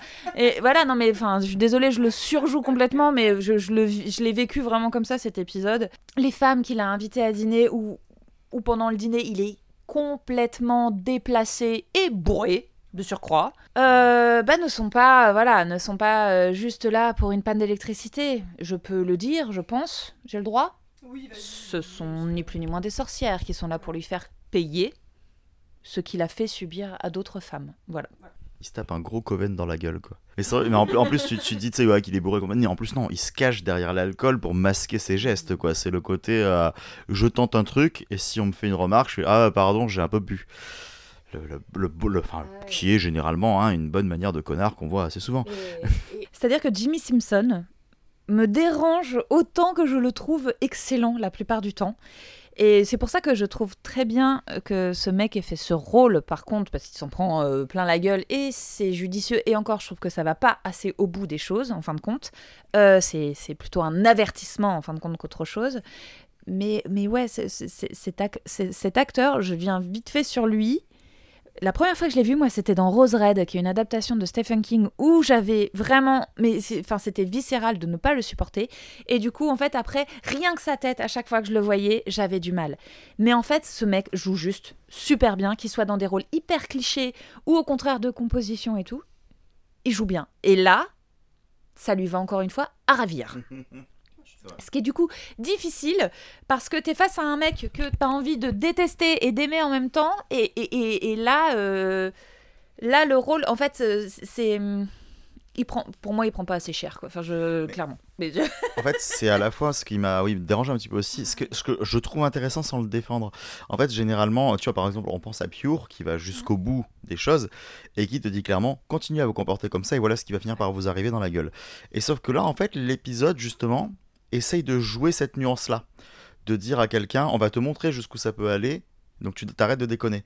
Donc sans montrer, en fait, sans, donc sans parler au spectateur. Genre vraiment, il reste dans la diégèse, il parle au personnage, quoi.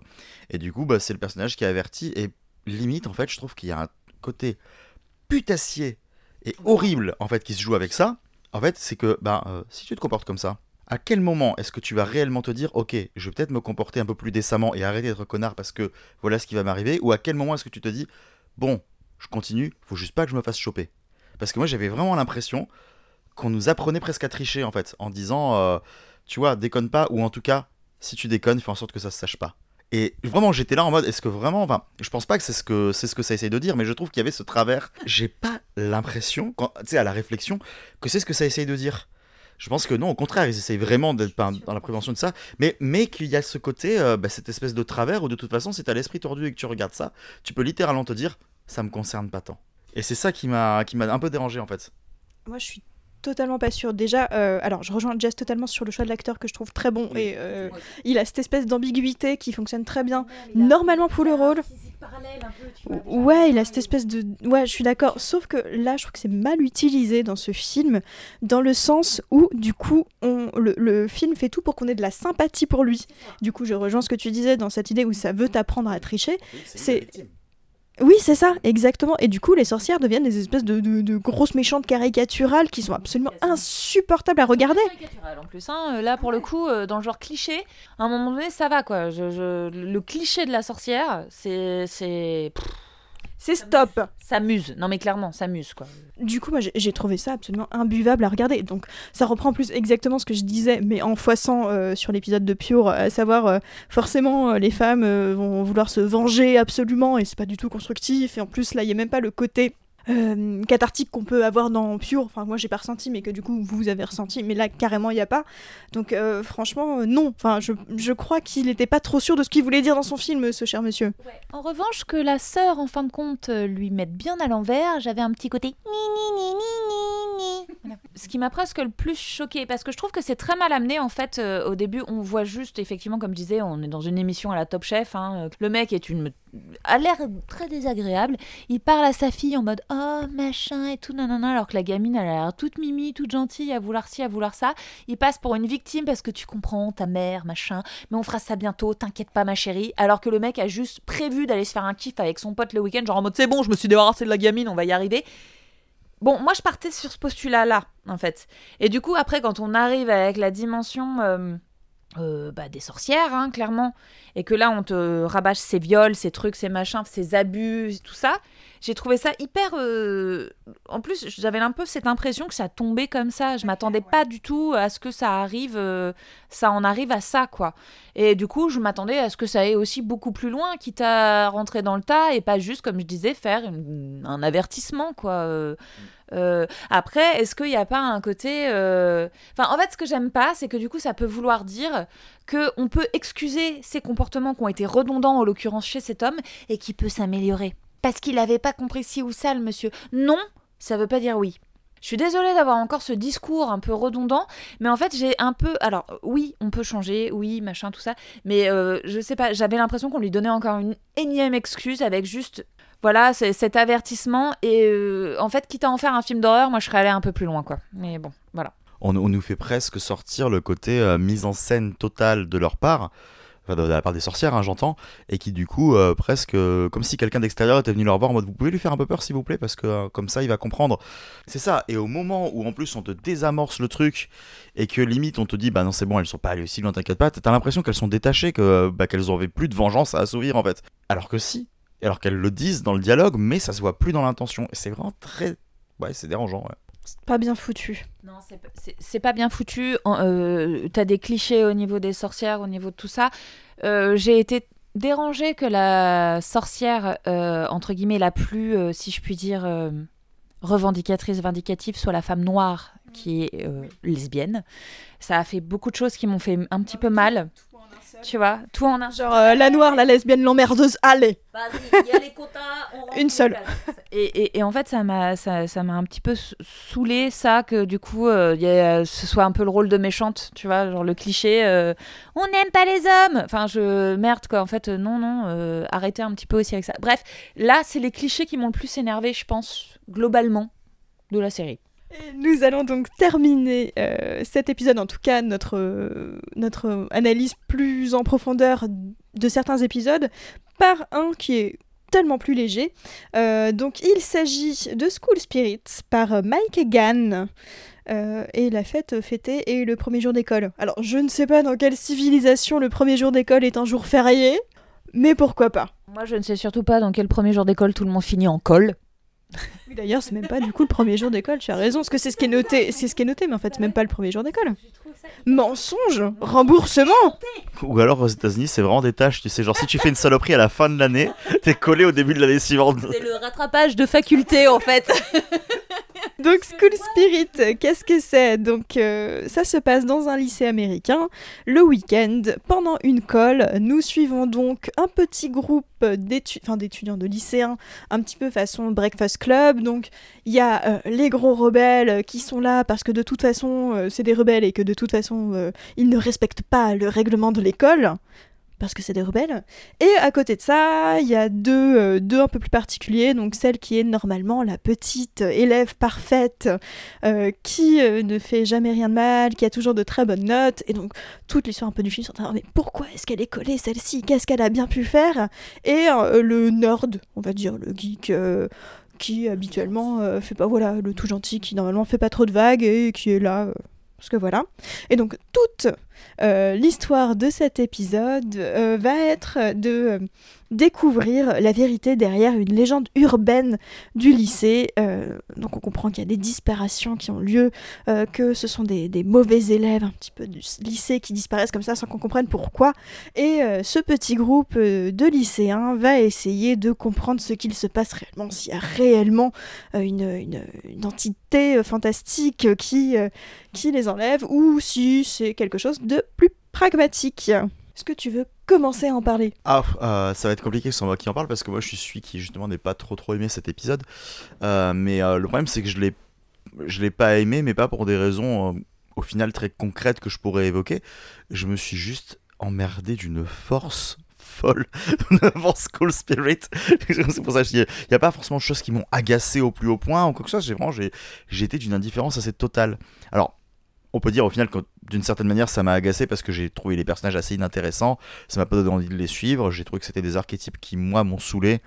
Dans le sens où, euh, oui, bah, de toute façon, si tu veux faire une colle et si tu veux jouer justement à, un espèce de whodunit euh, aussi euh, là-dessus, évidemment que tu vas prendre des archétypes pour pouvoir jouer avec.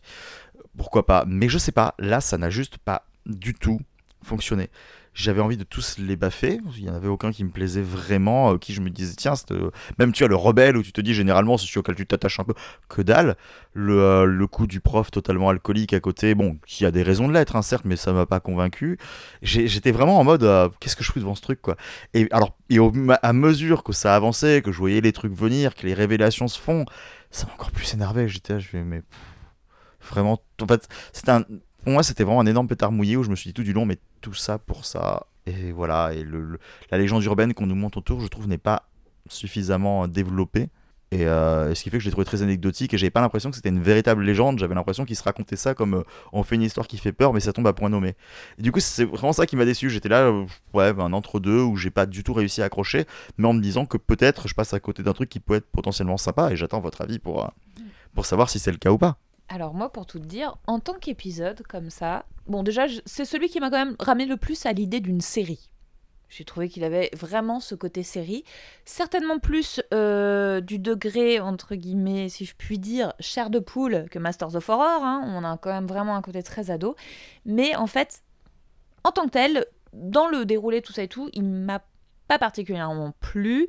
J'ai jamais eu trop la sensation qu'avec une vapoteuse on pouvait être défoncé, par exemple. Donc ça, j'avoue que ça m'a un petit peu euh, genre ah mon dieu, ah, je vapote, eh, vas-y, je suis trop hype. Bon, bref, je me suis dit ok, peut-être qu'ils peuvent mettre, peut-être peuvent mettre du CBD, des choses euh, euh, un petit peu fortes, tu vois, j'en sais rien. Et encore le CBD euh, est légal, donc tout va bien. Donc c'est pas tant ça en fait qui m'a plu. Ce que j'ai aimé, c'est ce que. Alors, c'est même pas l'histoire pseudo-fantomatique euh, avec la légende urbaine, de la prof, de machin, de. C'est pas non plus le retournement, en fait, euh, le, de, cet élève, tout ça et tout. Ce qui m'a plu, c'est ce que le film Cursus Fatal, qui est sorti il y a quelques années. Alors, il y a quelques années, je suis super sympa hein, quand je dis quelques années. euh, parce que le film Cursus Fatal, donc de Dan Rosen, qui date quand même de 1998 avec Matthew Lillard et Michael Vartan, voulait expliquer, c'est ce côté prêt à tout pour les études aux États-Unis. Cette quête, cette quête euh, euh, infernale, je pense qu'ils ont. Et là, en l'occurrence, on est sur une jeune femme qui vise Harvard, Yale, enfin ce, ce genre de grandes écoles, mais là, c'est vraiment euh, voilà la Ivy League. Et là où ça m'a ramené, je reviens encore sur Cursus Fatal, c'est qu'en en fait, il y a quand même une loi aux États-Unis qui explique que si ton colloque de chambre à la fac meurt ou se suicide ou quoi que ce soit, tu as ton année de validé. Ton semestre, en tout cas, est validé. Et donc, je vous, je vous laisse imaginer Cursus Fatal, enfin, de quoi ça parle. Et en fait, là, je me suis retrouvée vraiment face à ça par rapport à cet épisode. Et je me suis dit, en fait, bah ouais, euh, le- la pression américaine. D'ailleurs, j'ai trouvé que dans l'ensemble, cette série avait tendance à pas mal vouloir descendre le American Dream et ce fonctionnement. C'est ce qui me plaît dedans, très franchement. Et là, j'ai trouvé ça. C'est ça que j'ai trouvé très fort. L'épisode, moi aussi, m'a un peu ennuyé sur certaines choses. Mais en fait, le, le, le, le prétexte utilisé pour amener à ça m'a plu. Moi, très clairement, je pense que je vais être grosso modo d'accord avec toi. C'est exactement ce que j'y ai vu. Euh, en plus, par contre, j'ai quand même relativement apprécié le début, le début du téléfi de l'épisode, euh, avec cette idée un petit peu, comme je disais, la Breakfast Club, où on introduit les personnages qui sont assez caricaturaux, mais très teenagey. Et moi, ça me plaît toujours un petit peu, même si très clairement, c'est pas la meilleure version de film teenager. Oui, voilà, euh, qu'on puisse voir. Mais du coup, c'est des codes qu'on connaît, cette espèce de lycée vide, euh, comme on peut les voir en, en détention, euh, enfin, en, en- comment dire, en col, pas en détention. Voilà, en déten- Detention. Et euh, du coup, je me suis relativement laissé prendre. Je pense qu'il aurait été bien mieux avec une demi-heure en moins. Euh, et, et oui. Vraiment format court, vraiment format, euh, court série, ou, ou moyen, on va dire du 50 minutes. Euh, là, je, je survalidais complètement l'idée. Mais euh, ouais, enfin voilà. Mais oui, il est long en fait. euh, Le format ne lui convient peut-être pas pour lui rendre justice. C'est ça, mais derrière tout ça, toute cette idée de, de la pression euh, pour être le meilleur, pour avoir la meilleure fac et compagnie, je, trouve ça du coup très bien amené. Effectivement, c'est un problème aux États-Unis, surtout quand on voit euh, le, besoin d'avoir une bourse pour aller en études supérieures, euh, le, la difficulté.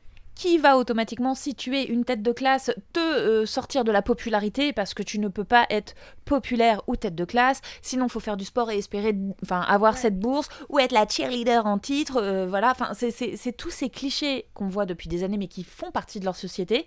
Et du coup, voilà, cette espèce de cassage de code final, là, ouais, enfin, complètement. Enfin, sur validation pour ça. Oui, c'est pas le meilleur épisode de la série, mais par contre, euh, l'idée derrière est tout à fait louable et euh, très intéressante. On continue dans le vrac. Est-ce que vous avez quelque chose à dire sur euh, l'un des six épisodes que nous n'avons pas encore évoqués Euh, je parlerai aussi, puisqu'on parle de l'influence, euh, là en l'occurrence de la pression aux, aux, aux euh, États-Unis, je parlerai vite fait de l'épisode de 4. Alors je voulais en parler parce que en fait j'avais trouvé le déroulé hyper intéressant de cet épisode. Trois jeunes femmes qui décident de fêter la nouvelle année. Euh, en invitant leur ancienne copine de lycée qui est devenue euh, influenceuse. Désolée de prendre cette voix de cruche, je ne sais pas faire autrement quand je parle d'influenceuse, excusez-moi. Qui est devenue genre la meuf hyper hype, euh, tout ça, enfin celle que moi j'aurais envie de claquer. Mais voilà, elles veulent l'inviter parce qu'elles étaient ensemble au lycée, ses copines et tout. Mais on se rend bien compte qu'il y a quelque chose qui cloche un petit peu, d'autant qu'une des nénettes a quand même une cicatrice énorme sur euh, le visage. Donc on se dit qu'il y a peut-être euh, quelque chose. Et en fait, voilà, elle l'invite pour la mettre face euh, à quelque chose qu'elle a fait des années plus tôt. Et je, m'arrête là. Pour la, mettre face à quelque chose qu'elle a fait plus tôt. Sauf que j'ai beaucoup aimé en fait moi cet épisode, sauf la fin. La fin m'a agacée au possible. Euh, je sais pas pour toi Léo, parce que j'ai l'impression qu'il t'a intrigué aussi cet épisode, que, que t'as quand même bien aimé sur certains points, mais qu'il y a quelque chose qui t'a dérangé aussi. Et du coup, voilà, je reviens dessus, parce que moi c'est le premier où je me suis dit cool Mais en même temps j'ai fait Oh, et merde. Je suis assez d'accord avec toi. Je trouve que toute la partie introductive du film est assez bonne. On comprend pas exactement ce qui se passe. Les, les pers- enfin, euh, tout est un petit peu dans cette espèce de faux semblant sans qu'on sache exactement. Et puis le, la réalisatrice, un peu, enfin l'intelligence. Enfin, c'est quand même une façon de faire assez récurrente, mais de faire des gros plans sur des couteaux, sur des trucs. Si je me parce que celui-là, je l'ai vu il y a un an et quelques, donc euh, j'ai pas non plus. Et, et oui, et du coup, c'est assez, euh, assez intrigant. Et puis la, fin tombe peu vite et facilement. Et puis moi personnellement, ça m'a énervé après autant de revendications, en fait, de faire juste un, enfin, un copier-coller, quoi. C'est ça qui m'a énervé. Moi, c'est ce que j'ai bien aimé dans l'épisode en fait. Le, enfin, j'imagine que vous parlez du fait qu'elle devienne influenceuse à son tour. Qu'elle joue de la Mais j'ai trouvé ça absolument parfait parce que pour moi, ça, en fait, ça, dé- ça dénonce tellement la, enfin, parfait. Cette idée-là hein, me plaît, hein, mais l'épisode m'a pas non plus convaincu outre mesure. Mais c'est le côté, euh, bah, la société du paraître est tellement forte que de toute façon, euh, je pense que ça, la- ça, la- enfin, ça veut la dénoncer au point de dire que même un personnage qui est aussi fort et aussi euh, contre cette idée-là, euh, bah, finit par tomber dans les travers pour se sentir exister. Et je trouve que c'était intéressant de le montrer en fait. Moi, j'ai trouvé ça tellement dommage en fait qu'elle qu'elle dénonce ça et que, en fait, ce que- de l'avoir envoyé chier tout ça, mais d'un autre côté. en fait, non, c'est pas tant ça, c'est que ça m'a, ça m'a fait. euh, En fait, ce que j'aime pas, c'est qu'elle soit envieuse de la situation de cette nénette, Mm. alors que, alors que euh, elle dénonce le fait que son succès soit bâti sur quelque chose de mauvais, Bien et que ce soit une mauvaise personne. Et du coup, bah, euh, moi, ça, ça m'embête vraiment qu'elle soit. euh, Enfin, qu'elle se. Désolée, mais qu'elle se rabaisse en fait à Ah bah ça, bah. tu vois. C'est ça qui me. Oh, ça me laisse vraiment sur euh, ma faim, comme on dit, quoi. euh. Est, euh, Je trouve pas ça judicieux en fait, comme fin. Elle est, extrême, elle est extrêmement opportuniste en fait. Elle est extrêmement opportuniste. Au final, euh, d'une certaine manière, elle ne vaut pas mieux que le personnage Bah, qu'elle dénonce. Mais en fait, c'est là que j'ai trouvé ça intéressant. C'est parce qu'on est quand même dans une culture où euh, tout le monde, enfin, je dis bien tout le monde, c'est évidemment des grands guillemets, parce que sinon, des gens ici, même moi, on va dire oui, mais pas moi. Oui, mais bon, tout le monde quand même veut devenir influenceur parce que euh, c'est le métier du moment. Alors, d'un certain côté, en fait, je pense que les deux fins se seraient values. Le côté, alors, on va totalement chier ce, ce système-là pour dire clairement. Faut lui dire merde, mais une manière de montrer qu'elle en est victime aussi, c'est une façon de dire, bah, malheureusement, le cycle continue en fait. Donc je trouve que c'était assez, euh, assez intéressant de montrer ces deux trucs-là. Voilà. Après, euh, la thématique du harcèlement, par contre, aussi, je trouve pas trop trop mal euh, fichu, même si c'est peut-être un peu trop survolé. Quoi. Après, sans parler du film de manière générale, ce que je trouve un petit peu dommage, c'est qu'on continue avec cette vision totalement négative euh, de ce qu'on appelle influenceur, mais il faudrait trouver un autre nom en fait quelque part, qui est finalement qui euh, réduit euh, parfois beaucoup certains travaux, certaines façons de faire, qui demandent en général beaucoup de travail et beaucoup de connaissances. Et je trouve ça toujours un peu dommage parce que c'est les réduire à être simplement des femmes et hommes sandwich. Ce que pour certains ne sont pas forcément. Enfin, il y a d'autres euh, aspects et ça limite beaucoup à ça, quoi. Un petit arrêt sur le film euh, Down, Down de euh, Daniel Stam, qui donc se passe pendant euh, la Saint-Valentin. Donc on est, c'est un huis clos, euh, on est dans un ascenseur qui se retrouve bloqué juste avant le long week-end de, la Saint-Valentin, qui, qui va être bloqué pratiquement jusqu'à mardi avec très peu de passages. Et donc il y a un homme et une femme, tous les deux assez jeunes, assez beaux, qui se retrouvent euh, bloqués dans cet ascenseur. On va pas mettre la chanson de Calogero quand même, ce serait un petit peu cliché. Oh là là. Et donc cet épisode, je l'ai trouvé euh, personnellement très bien construit. Donc se passe ce qui doit se passer au tout début. On voit ces deux personnages jeunes, jeunes et beaux qui se séduisent euh, petit à petit. Sauf que ça vire à la moitié d'épisode à quelque chose de bien plus violent et de bien plus hardcore, qui fait plus une espèce de commentaire sur euh, les classes sociales que, euh, enfin, sur autre chose, sans creuser tellement plus que ça. J'ai juste trouvé, déjà de base, j'aime beaucoup les huis clos. J'adore ça. Ça permet une certaine tension quand c'est bien mené. Et là, j'ai trouvé ça relativement plutôt bien mené. les acteurs sont plutôt bons. Il y a vraiment un jusqu'au boutisme dans la violence et quelque part dans le gore aussi qui fonctionne très bien et j'étais totalement emporté. Je te rejoins pas mal. Moi j'ai fait le yo-yo pendant cet épisode en fait au niveau du, euh, de la manière dont je le percevais.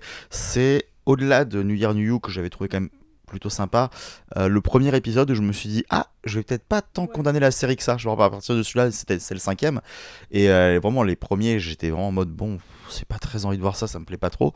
Si c'est comme ça pendant 12 épisodes, génial. Et à partir de celui-là, j'ai fait ok, ça, va varier, va y avoir des trucs, j'aime bien. Mais je faisais quand même le yo-yo, donc du coup, tu vois, tu disais, euh, enfin, là, là, on est obligé de, rentrer un petit peu plus dans le scénario. Une fois qu'il y a Bézouille, et que ces deux jeunes gens s'offrent l'un à l'autre, et que tu te dis, oh, bah, c'est mignon, mais c'est cool. Euh, lui, justement, est en mode, ah, mais je suis un gros canard, je te veux. Et elle a fait, ah, bah oui, moi, je voulais juste m'amuser, c'est bon, calme-toi, garçon. Et ça pouvait s'arrêter là. Et en fait, euh, je, me disais, ça va être intéressant parce qu'on va partir sur les rapports de domination, genre, bah, ils se sont séduits, il a eu quelque chose, et lui, bah, a décidé que ce serait plus, et c'est tout. Et je pensais que ça allait partir là-dessus. Finalement, ça part sur autre chose, donc ce point-là m'a déçu, mais ce que ça, montre après derrière m'a pas forcément euh, le côté euh, en fait au début quand c'est parti sur le en réalité c'était prévu le gars la stalk euh, le gars a fait en sorte qu'elle soit bloquée là avec lui parce qu'il la veut point barre j'étais là en mode ça me fait chier c'est décevant j'aurais bien aimé qu'on monte des rapports de domination qui se créent parce que ce truc là anodinement est arrivé mais au final quand ça part même si c'est en effet, je suis tout à fait d'accord avec toi, très survolé.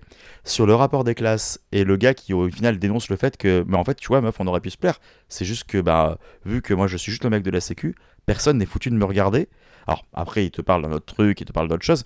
Mais ça, c'est un truc que je fais, putain, oui, ça c'est intéressant. Et ça dénonce quelque chose, ça, ça va pas assez dedans, mais c'est intéressant. Par contre, après, oui, en effet, le côté jusqu'au boutiste, à la fin, ça part en pulp. Hein. c'est à, partir du moment où il y a le pote qui se ramène pour essayer de les sauver et qu'ils euh, se disent euh, on, va, on va faire un peu de gore, tiens. voilà, ça part en vrille, mais c'est hyper plaisant euh, et, ça va devenir une sorte de cartoon de jeu et de la souris à qui va réussir à buter l'autre parce que de toute façon, il y a que comme ça que l'un des deux va s'en sortir, quoi ça c'était plutôt fun. Donc non, oui, voilà, c'est un épisode que je sauve quand même pas mal, même si il est assez anecdotique sur plein de points et brillant sur d'autres toujours un entre-deux, mais qui est pas déplaisant, pour ma part. Alors, euh, moi, un petit peu pareil, c'est-à-dire que c'est le. C'est pas forcément le premier épisode qui m'a attiré l'œil, mais c'est celui qui a su le garder. J'aimais beaucoup des petits détails hyper importants, en tout cas au début de l'épisode. Le simple fait que ce soit quelque chose d'ailleurs qu'on ne montre pas assez pour moi dans le cinéma pour rendre les choses des fois réalistes. Bah ouais, t'es enfermé dans un ascenseur depuis des heures et à un moment donné, oui, tu vas avoir envie de pisser. Et c'est ça, oui, voilà, mais j'ai trouvé ça hyper intelligent en fait de, de, de, rajouter aussi ces parties-là. J'ai adoré franchement leur séduction, leur, leur découverte, leur ébat. Il est super bien filmé en plus, franchement, il y a quelque chose de, pour le coup d'assez magique. Euh, j'ai trouvé cette actrice, euh, waouh, juste euh, magnifique et qui jouait très très bien. lui, bon, il est un peu dans un archétype physique US que moi j'aime pas. Et du coup, quand il vacille, je le trouve un petit peu moins bon euh, qu'avant, quand il joue vraiment le séducteur. Pour le coup, il a ce, côté, euh, le personnage de Dean pour moi dans. Toujours dans Supernatural, en fait, c'est un peu ce cliché-là que j'aime bien donner. Je, trouvais justement que ce côté vacillant était on ne peut plus prévu, en fait. Il y a quelque chose, à un moment donné, un, retournement de situation qui me semblait euh, vraiment évident. J'ai aimé quand il euh, y a le copain, entre guillemets, qui arrive euh, avec sa copine, qui, bon, je suis désolée pour la dame, mais ça sert à rien. Hein. un truc au body count. Ouais, voilà, clairement, c'est rajouter, un, comme tu dis, un truc au body count, mais euh, d'un autre côté, ça sert aussi un petit peu de, de, de comment dire, de justificatif au fait que euh, le copain poteau gardien euh, qui va en gros avoir une fin hommage à l'ascenseur de Dick Mass, hein, clairement. Et cette fin-là, parce que le gars profite d'une fille qui est bourrée hein, euh, à un moment donné, donc, ou on a l'intention en tout cas, donc bon, pourquoi pas. Mais après, en fait, je sais pas, j'ai beaucoup pensé à. C'était ça s'appelait Deuxième sous-sol, je crois, en, français. C'était euh, P2, euh, le titre du film, euh, avec Wes Bentley, je crois, il s'appelle comme ça, cet acteur. Avec cette poursuite un peu infernale qui descend jusque, effectivement, au-delà de l'ascenseur, au-delà de tout ça. Je, je, je, sais pas, en fait, je suis hyper partagée sur cet épisode parce que j'ai adoré, en gros, les 40 premières minutes. Et après, je suis, je suis très mitigée. Je suis pas fan, en fait, du, de la poursuite, de la fin, de tout ça et tout. Là, je la trouve terriblement cliché, euh, par moments très surjoué, mais il a, il a, il mérite de rester vraiment dans la tête. Pour le coup, lui, c'est un épisode que j'ai pas du tout oublié, quoi. Après avoir fait ce petit tour euh, de, des épisodes qui nous ont le plus marqué et pour lequel nous avons quelque chose à en dire, nous allons maintenant passer un petit peu à ce qu'on peut retenir de cette série, ce que cette série nous a évoqué, que ce soit sur le, fond ou la forme. Et qu'est-ce que je pourrais en dire déjà pour commencer par mon petit euh, point féministe? Je trouve que cette série a quand même un, joli ratio de réalisatrices femmes. Alors, il n'y a pas forcément la parité exacte, mais par contre, je trouve que les épisodes les plus marquants euh, sont réalisés par des femmes. Voilà. Hein? Euh, Girl Power, ok? Ensuite, euh, qu'est-ce qu'on peut en retenir? Alors j'ai trouvé que visuellement, pour la plupart, c'était peut-être un petit poil trop lisse. Euh, la photographie est très blanche, très claire, très froide. Donc mis à part quelques épisodes qu'on a pu vous citer où ça fonctionnait très bien, euh, pour d'autres ça faisait juste terriblement ennuyeux. Euh, je trouve que le public était quand même relativement adolescent, mais ce qui n'est pas forcément inintéressant parce qu'ils essayent d'aborder de nombreux thèmes sociétaux, que ce soit, euh, comme on a pu parler, euh, des thèmes féministes, des thèmes de classe, et pourquoi pas, même si c'est en général fait quand même de manière très légère sur certains, c'est important. Donc j'aimerais par contre euh, voir, peut-être que je me renseignerai un petit peu plus tard, voir quel est le public de ces épisodes, si c'est réellement un public euh, adolescent qui a été touché ou si c'est euh, finalement un geste manqué. mais ceci dit, je trouve que c'est pas inintéressant. Euh, ça permet un petit peu à certains réalisateurs de faire la main avant peut-être de passer au grand écran. Là, clairement, je pense que c'est l'idée, parce que quand même la plupart des réalisateurs et réalisatrices en sont à leur euh, premier, euh, premier long métrage, si on va appeler ça comme ça. Donc c'est, pas mal. C'est un moyen de, de, défricher de nouveaux talents et du coup de, de les garder un petit peu de, sous notre radar. C'est pas fascinant. On s'éclate pas non plus tant que ça en regardant l'épisode. Je trouve que c'est un petit peu dommage. Ça manque de cette espèce d'horreur fou euh, qu'on peut avoir dans certains Masters of Horror ou dans ou dans d'autres types de, de, séries d'anthologie. Mais ceci dit, c'est franchement pas de la mauvaise qualité. Il y a de quoi se mettre sous la dent. Moi, je veux bien rebondir. Hein, euh, euh, par rapport à ça et donner du coup aussi mon avis global sur, sur la série. Pour moi, si je, si je suis en fait juste un jugement de base, je trouve clairement la série remplie de clichés. Sauf que comme je le dis de temps en temps, c'est important aussi que chaque génération qui a envie de découvrir le genre, qui a envie de découvrir le cinéma qu'on aime tant, puisse connaître aussi ce qui a fait les recettes clés, les codes un petit peu de, de chaque situation liée au cinéma de genre. Donc je pense que cette série a son intérêt. Après, c'est sûr qu'on va pas être dans quelque chose de, décomplexé de cynique à la Conte de la crypte. En même temps, on n'est pas à la même époque aussi où on avait euh, ne serait-ce que six gros réalisateurs qui faisaient la production euh, voilà, d'une série euh, de 30 minutes avec toutes les stars et les guest stars possibles, qui aujourd'hui sont des guest stars, hein, certes, mais qui à l'époque, pour certains aussi, démarraient ou relançaient leur carrière. On n'est pas du tout dans le même format.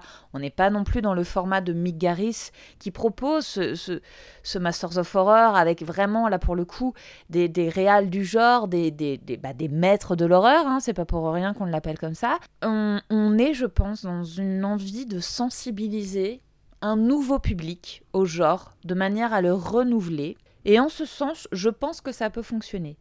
Je suis pas forcément d'accord avec tout ce qui est dit. Je ne sais pas si, euh, pour le coup, parce que je reviens sur ce que tu disais, Léo, à savoir le côté euh, graphique visuel, je ne sais pas si, tout comme pour Netflix, par exemple, qui a une charte euh, graphique visuelle, je ne sais pas si Hulu en a une aussi.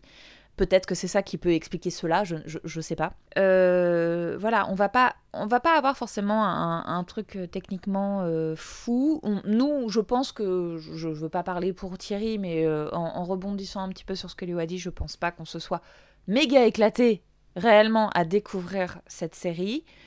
Euh, je ne pense pas qu'on vous fera un deuxième épisode sur la saison 2. On la verra peut-être pour nous, quitte à vous faire juste un phrasé de 5 minutes pour vous dire Oh bah bon, bah voilà, on a vu ça, alors euh, bon, allez-y ou allez-y pas, je sais pas, en fait, comme, que, comme vous le voulez, hein, voilà. Mais on reste quand même sur un format plutôt qualitatif, plutôt adolescent, j'ai envie de dire, moi, pour le coup. Euh, qui vaut quand même le détour pour certaines choses, encore une fois, pour peut-être se confronter un peu au genre, se confronter à quelque chose d'un peu plus actuel. Comme tu dis Léo, il y a un peu plus de femmes là-dedans. Je trouve que c'est bien aussi, ça, on en a besoin. On l'a vu dans le bif, hein, par exemple, il y a de plus en plus de réalisatrices de genre, de fans de genre. Nous-mêmes, hein, on n'est pas là pour rien. Donc ça, c'est plutôt cool. Après, j'aurais du mal à conseiller la série à un fan de films de genre. J'aurais du mal à, à lui conseiller. En revanche, je pourrais lui dire ouais si t'as un gamin qui a 15 ans ou un truc comme ça vas-y peut-être qu'il peut s'éclater et que du coup après avoir vu ça avec toi toi tu vas penser automatiquement à d'autres longs métrages et pouvoir lui faire découvrir d'autres choses qui sont en lien avec ça si tu as envie de, de, sensibiliser, de passionner un petit peu quelqu'un. Ça peut être euh, pas mal. Euh, c'est vrai qu'au final, je vais pas forcément rajouter grand-chose au, au, débat. Moi, je rejoins pas mal euh, ce qui a été dit. Hein. Et en fait, là où je rejoins, c'est sur la notion de tremplin. Et c'est un tremplin à double sens en fait. C'est un tremplin pour justement des, des jeunes réalisateurs réalisateurs et réalisatrices qui veulent s'essayer aussi euh, sur, sur un format un peu plus long que ce qu'ils ont pu proposer. Bon, il y a quelques contre-exemples, mais en général, ils ont fait des cours où ils débutent vraiment. Donc c'est une manière voilà, de s'essayer, d'avoir quelqu'un qui les chapeaute un petit peu et qui leur laisse aussi pas mal de liberté. Parce que la plupart euh, écrivent aussi euh, ou sont aidés, mais pas forcément par des grands scénaristes ou quoi que ce soit. C'est leurs potes ou ils font ça ensemble, quoi. Et donc voilà, ce tremplin-là est aussi un tremplin en effet pour un jeune public, pour des non-initiés à l'horreur qui vont, qui ont peut-être cet a priori du euh, l'horreur ça fait ultra peur ou l'horreur c'est du dégueu ou oh là là j'aime pas ça, et qui peuvent peut-être trouver par les thématiques abordées quelque chose qui va leur parler, leur accrocher et leur dire bah tu vois, il y a quand même beaucoup de politique dans l'horreur, il y a quand même, enfin de toute façon en même temps, s'il y a bien un genre aussi qui je trouve est euh, l'un des, enfin, des plus critiques envers la société et qui aborde souvent ce genre de sujet, c'est bien l'horreur. Le cinéma en général, mais l'horreur particulièrement. Donc ça peut être une façon de dire, bah tu vois, c'est pas si horrible que ça. Bon, il y a certains, certains ressentiments qu'on peut avoir qui vont être euh, assez, euh, assez réverbatifs, mais il n'y a pas forcément, il y a très peu d'épisodes où il y a par exemple du gore ultra, ultra assumé. Euh, on est quand même dans des choses qu'on peut regarder, qui vont nous procurer des sentiments différents, mais qu'on peut regarder.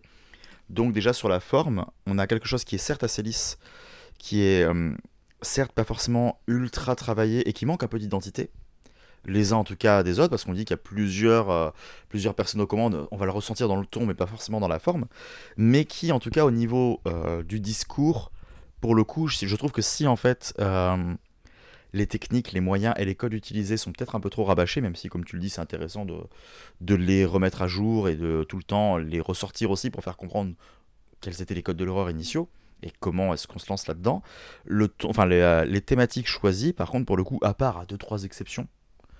Euh, là, je pense, euh, je pense justement à Flesh and Blood, qui pour le coup est un truc qu'on a déjà vu plein de fois et qui renouvelle pas grand-chose et qui, Nous.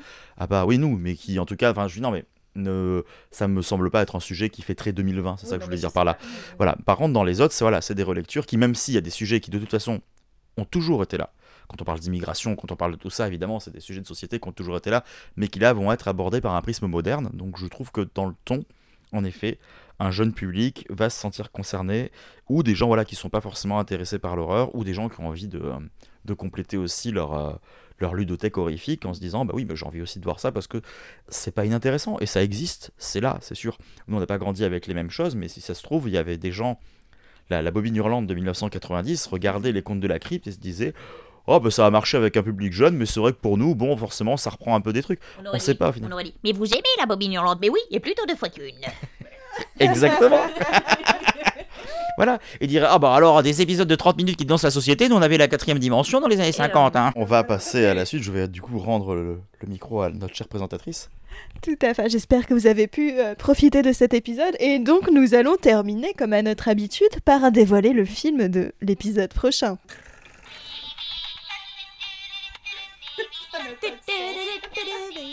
On va se faire jarter par le bot, hein. Baby shark. Baby shark. do, do, do, do, do, do,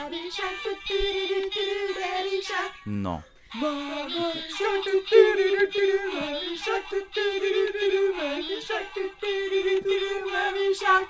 non Je tiens à dire que je n'ai pas participé à la débâcle. Donc après le roulement de tambour, le film de l'épisode suivant est donc Histoire de fantômes chinois. Nous, nous, nous vous révélerons du coup très bientôt euh, le sujet du prochain épisode. Et en attendant, nous vous souhaitons donc euh, une euh, bonne journée, une bonne fin de journée, une bonne soirée, peu importe euh, l'heure de la journée à laquelle vous écoutez l'épisode. Des Bisous. bisous, bonne soirée, bonne